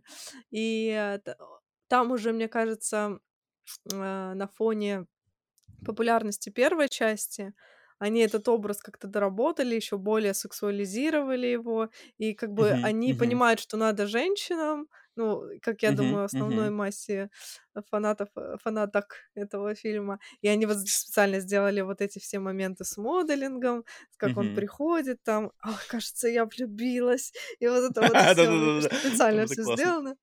Но там он не такой жестокий, как 1 части. То есть в 1 части мы понимаем, блин, он сын сатаны не потому, что он, э, там горячий красавчик из ада, а потому что он реально говнюк.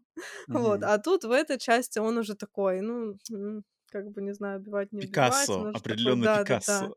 Он уже это, конечно, нехорошо. Это нехорошо. Блин, ну, я думаю, нам на потом можно и в про 2 части пройтись, может, через год. Через год вернуться ко 2 части. Там, мне кажется, тоже чё есть посмаковать. Ну, А, да.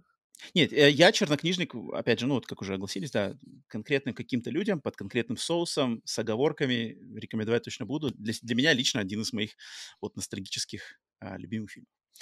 Окей, э, пишите обязательно свои мнения, комментарии, что для вас значит этот фильм. Если посмотрели впервые, кстати, вот для тех, кто э, да, впервые, может быть, благодаря нашему подкасту с этим фильмом соприкоснулся, будет интересно узнать, как он вам зашел в 2023 году. Гарнирчиком к обсуждению чернокнижника мы хотим поделиться нашими любимыми пятью фильмами с Джулианом Сензом, которые мы смогли набрать. И я думаю, они у нас будут отличаться достаточно Сто процентов. серьезно, да, потому что тут подборка у меня такая очень специфическая. Поэтому давай, Ален, начинай. Ты со своего пятого места. Что у тебя там? У меня подборка, даже не знаю, как сказать. В общем-то, э, я смотрела очень мало фильмов с Джулианом Сенсом, Хотя у него их и много. Хотя у него очень хотя у него большая их фильмография, очень да. много, да, очень большая Да, да. фильмография. Вот, поэтому я выбирала исключительно из того, что я смотрела. Я знаю, что там есть какие-то классные а, драматические роли у него, а, но я как бы, у меня выжимка вот чисто из того, что я смотрела, поэтому супер Мгм, субъективная. Мгм. Пятое место у меня... Кстати говоря, я не поняла, ты имел в виду лучшие роли или лучшие фильмы с ним? Ну, ладно, уже не На важно. твое усмотрение. Тут сложно, да. Уже Тут не потому что, важно. ну, потому что это как бы актер второстепенных ролей чаще всего. И, тут как бы сложно даже, мне кажется, сказать, что вот лучшие роли тут как бы по-разному можно понять. Поэтому давай, просто э, говори конкретно по каждому фильму. Ну, на пятом месте у меня чернокнижник. Мгм. Именно первый или второй, или оба сразу? Оба, пусть, давай да, в пусть, целом пусть, пусть пусть, пусть образом, да, тут, в принципе. Да, образ его Мгм, мгм. Ну да, тут, тоже, тут уже все, в принципе, сказано. Окей. А, у меня на пятом месте фильм 86 года под названием «Готика». Мгм, который, мгм. значит, британский фильм еще вот до уе- того, как Джулиан Сенз уехал в Америку. И это фильм режиссера известного Кена Рассела, а, который очень специфический, да, режиссер своим уникальным стилем. И «Готика» — это классная британская такая хоррор-драма, немножко абсурдная, про встречу британских поэтов, там Лорд Байрон, а Джо- Джулиан Сенз играет Перси Бис- Биши- Биши Шелли, и там идет как будто бы встреча вот этих э, британских, значит, а, а, писателей, которая привела к созданию романа «Франкенштейн». То есть они как бы встречаются там со своими а, супруги, мужья, они как бы, кре- креативная сессия, и, и в ходе чего родился фильм, э, роман «Франкенштейн». Э, Классный фильм, я его давно не смотрел. Я помню, что он такой вот очень-очень специфический. Э, Джулиан Сенс там играет как раз-таки вот Перси Биши Шелли, реально существовавшего писателя. Фильм «Готика». Отличный выбор.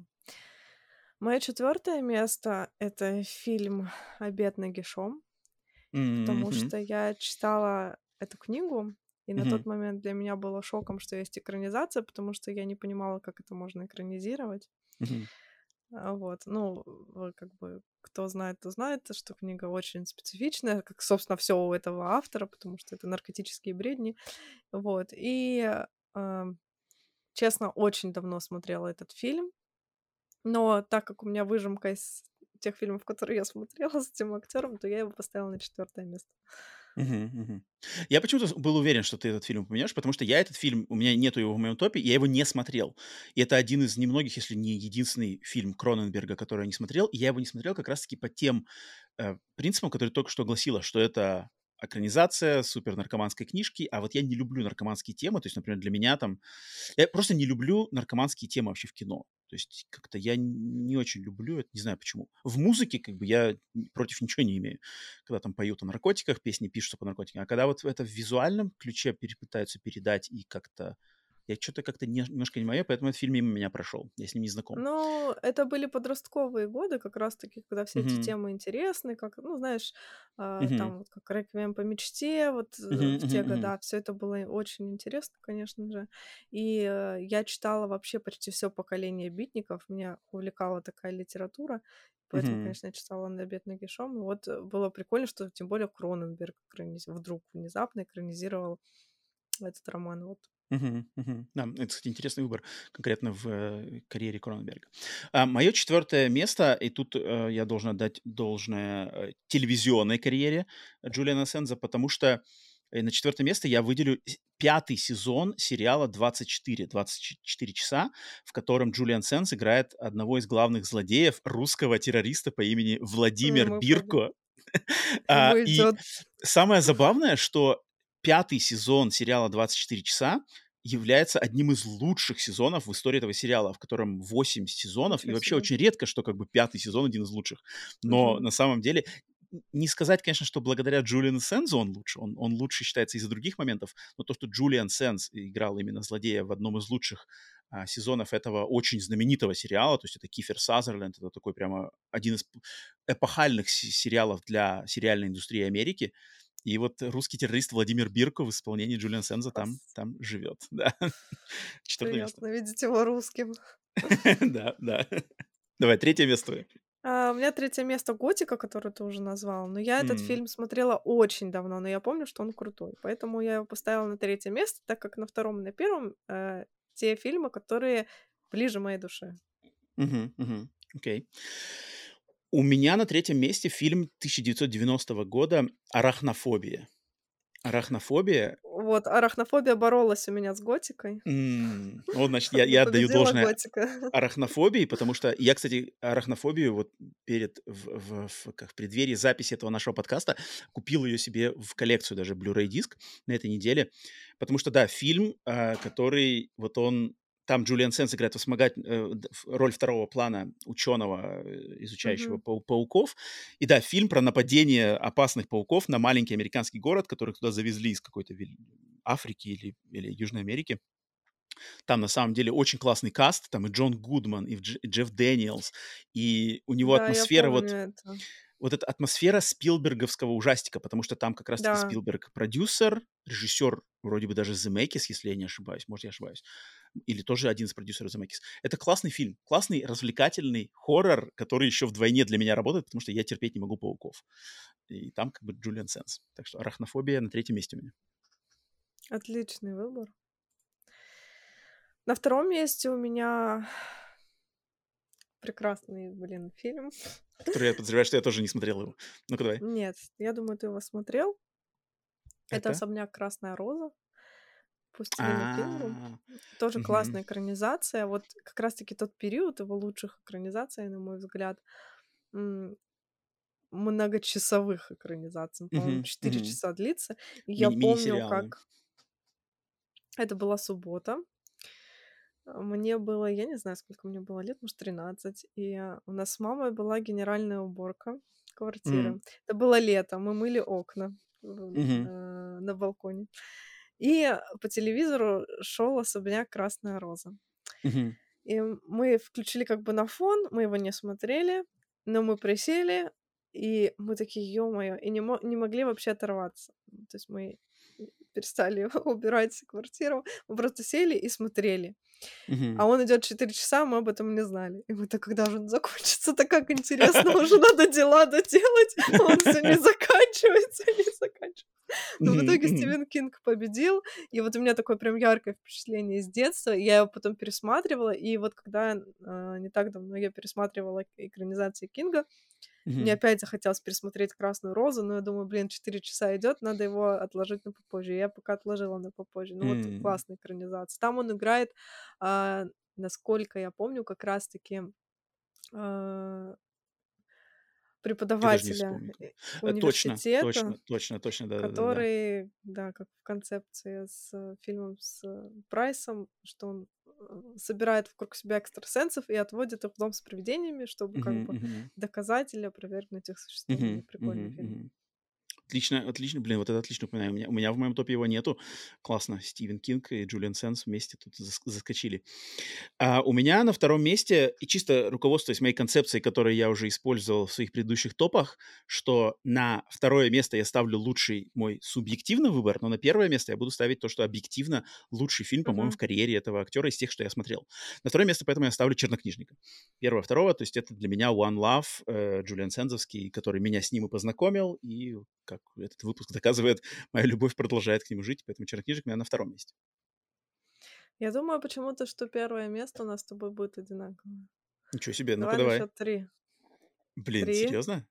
Три, Сможешь? два. Ну, я не знаю, если тот фильм, ну, ну, ну, Давай. ну, давай. Три, Три. два, один. Елена в ящике. Поля смерти. Нет. Нет, видишь, я, я знал, что нет. Я, я знал, что нет. Елену в ящике я не смотрел. Ален, давай рассказывай. Я не смотрел Елену в ящике. Я знаю прекрасно, что это Я... Джен- Дженнифер Да. Линч и все дела. Да-да-да, там шикарная пара, конечно. Я его, честно говоря, смотрела отрывками. Мгм. Так что я не могу как бы ручаться за свой выбор, но я его хочу пересмотреть, и я точно знаю, что он прям культовый, и его все Мгм, любят. бы мгм. все, кто его смотрел, он всем нравится. Вот, поэтому я про него ничего особо сказать не могу, потому что урывками. Но то, что я видела, мне, безусловно, запало в душу. Мне кажется, вообще какая-то яркая очень роль, тем более, что он там в главной роли. Мгм, да. Наверное, один из немногих фильмов, где он в главной роли. Вот поэтому такое первое место. «Поля страха, смерти»? «Поля смерти» — это фильм, а, один из самых первых фильмов в карьере Джулиана Сенза, и это фильм 84 года, который основан на реальных событиях про историю двух британских а, корреспондентов, журналистов а, в, во время правительственного переворота в Камбодже, когда там, значит, захват, захватывали власть, а, как их зовут, красные хмеры, которые просто устраивали какие-то сумасшедшие, сумасшедшие там убийства людей, массовые убийства людей. И вот Джулиан Сенс играет там фото- фотографа, который вместе с этими корреспондентами пытается уехать из страны и спасти кого могут. То есть каких-то людей невинных, которые могут пострадать во время этого переворота, они пытаются спасти там через а, посольство, через какие-то способы.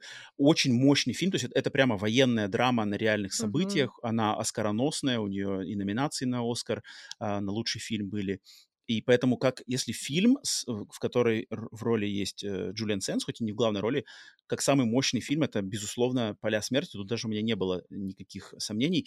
Но вот Елену в, в бочке я не смотрел, потому что я про него наслышан очень много. Но, кстати, мне кажется, благодаря тому, что я про него наслышан, меня оттолкнуло. То есть там такая концепция, конечно, сумасшедшая. Просто я Да, даже... То есть мне боязно смотреть даже этот фильм немножко, как бы, потому что он меня на каком-то уровне, чему он посвящен, оно меня отталкивает. Но посмотреть, конечно, надо. То есть надо как-то собраться Да, силой надо, воли. надо. Надо посмотреть. Я, я, я, согласен с тобой, что это надо, это такая зияющая дыра, и как для поклонника хоррора, и для поклонника Джулиана Сенза, и э, семейства Линч, в частности. А, потому что, да, это как бы... Да, да, да. Поэтому я рад, что ты упомянула его. У Ам, Misfits по этому фильму, наверное, песня названа. Я не знаю. Ну, ну, я не думаю, наверное, больше, больше никаких э, подобных, подобных, наверное, фильмов не существует. Хотя это вроде роман, да, изначально? Или, или... Это вроде Честно, роман, я не знаю. Может изначально. быть, может быть. Мгм. Ам, так что вот такая у нас подборка по ролям и фильмам с Джулианом Сензом и, собственно, наша, так сказать, с моей, э, с моей подачи а, подкаст несколько часов э, уделить этому актеру и его одному из самых главных фильмов. Мне было очень приятно, Ален, спасибо, что поддержала мою задумку. А, очень было приятно. И надеюсь, вам тоже, дорогие Да, слушатели, зрители, пишите свои какие-то воспоминания, мысли, связанные с этим актером в частности, с чернокнижником и, может, еще какими-то его ролями. Итак, а, на этом выпуске мы, к сожалению, не, не прервемся на вопросы, э, связанные с, с- с с теми вопросы, которые писали в, на- в комментариях, поэтому все вопросы, все сохранено, на следующем выпуске обязательно ответим, ничего не забыли, все записано. А у нас в интересах времени э, будем сегодня немножко покороче. Поэтому, Ален, давай передаю тебе слово, делай анонс следующего фильма, э, следующего выпуска. Да, я знаю, что ты наверняка ждал «Астрал», но что мне он как-то набил оскомину уже Черт, за это себе. время, пока я его там пересматривала и писала про него. Поэтому я хочу Ну-ка, а, ты меня выбрать фильм, удивляешь. который выйдет 10 августа. Это как раз-таки «2-3 демон приди», и пока он актуален, надо его обсудить. Мы то- мы успеем. Ты, ты уверена, что ты как бы Да. успеешь посмотреть, и все это выйдет, ни- никаких задержек не будет, потому что, чтобы там не смотреть те экранные копии, это в очередной раз. Ну, 10 августа, по идее, должен быть цифровой релиз, то есть 11 условно я его смогу посмотреть. Цифровой релиз, не в кинотеатрах. Нет, конечно. А, А в подожди, кинотеатрах? в Подожди, в кинотеатрах, кинотеатрах же а, он должен быть. А24, да-да-да, так что даже 10 числа, скорее всего, смогу посмотреть. А, ну все. Нет, это, этот фильм надо определенно обсудить, конечно же. Я, я там, меня-то только как бы сдерживает то- именно, что я хочу, чтобы ты посмотрела его в наилучшем возможном качестве. Если ты уверена, что Да, за эту он, неделю ты его он, сможешь да, посмотреть, выйдет у нас, будет, тогда да. я полностью поддерживаю. Тут как бы даже Астрал. Астрал подождет. Патрик, Подожди, да. Патрик, при всем уважении, Не э, вернемся сегодня к тебе попозже, да. Все, на следующей неделе 2-3 «Демон, приди». Возможно, самый громкий, самый э, обсуждаемый фильм ужасов 2023 года. Так что ждем. А, ну что ж, тогда все. Значит, 23-й выпуск э, подкаста «Сигналы тьмы» подходит к своему концу. Оставьте, естественно, комментарии, поддержите лайком, подпиской. Еще раз в кои-то веки, не знаю, в пустую, какую-то в темную пустоту я про- кидаю просьбы поставить нам рейтингов на Apple iTunes подкастах. Никто это не слушает. Кто-то один человек нам поставил какой-то рейтинг. 5 звезд, конечно. Тебе этот человек огромное спасибо. Я знаю, что вас много. Там слушают люди. Прослушивание есть из разных городов, из разных стран. Они растут поставьте, пожалуйста, рейтингов, это реально очень-очень помогает. В любом случае, за любую поддержку, за любые комментарии, за любые приятные слова в адрес нашего подкаста огромная благодарность. Поэтому все, продолжаем жить дружно, мирно, смотреть хорроры, смотреть другие фильмы, заниматься любимыми делами. С вами были Роман, Алена. Алена. Всем покеда. Пока.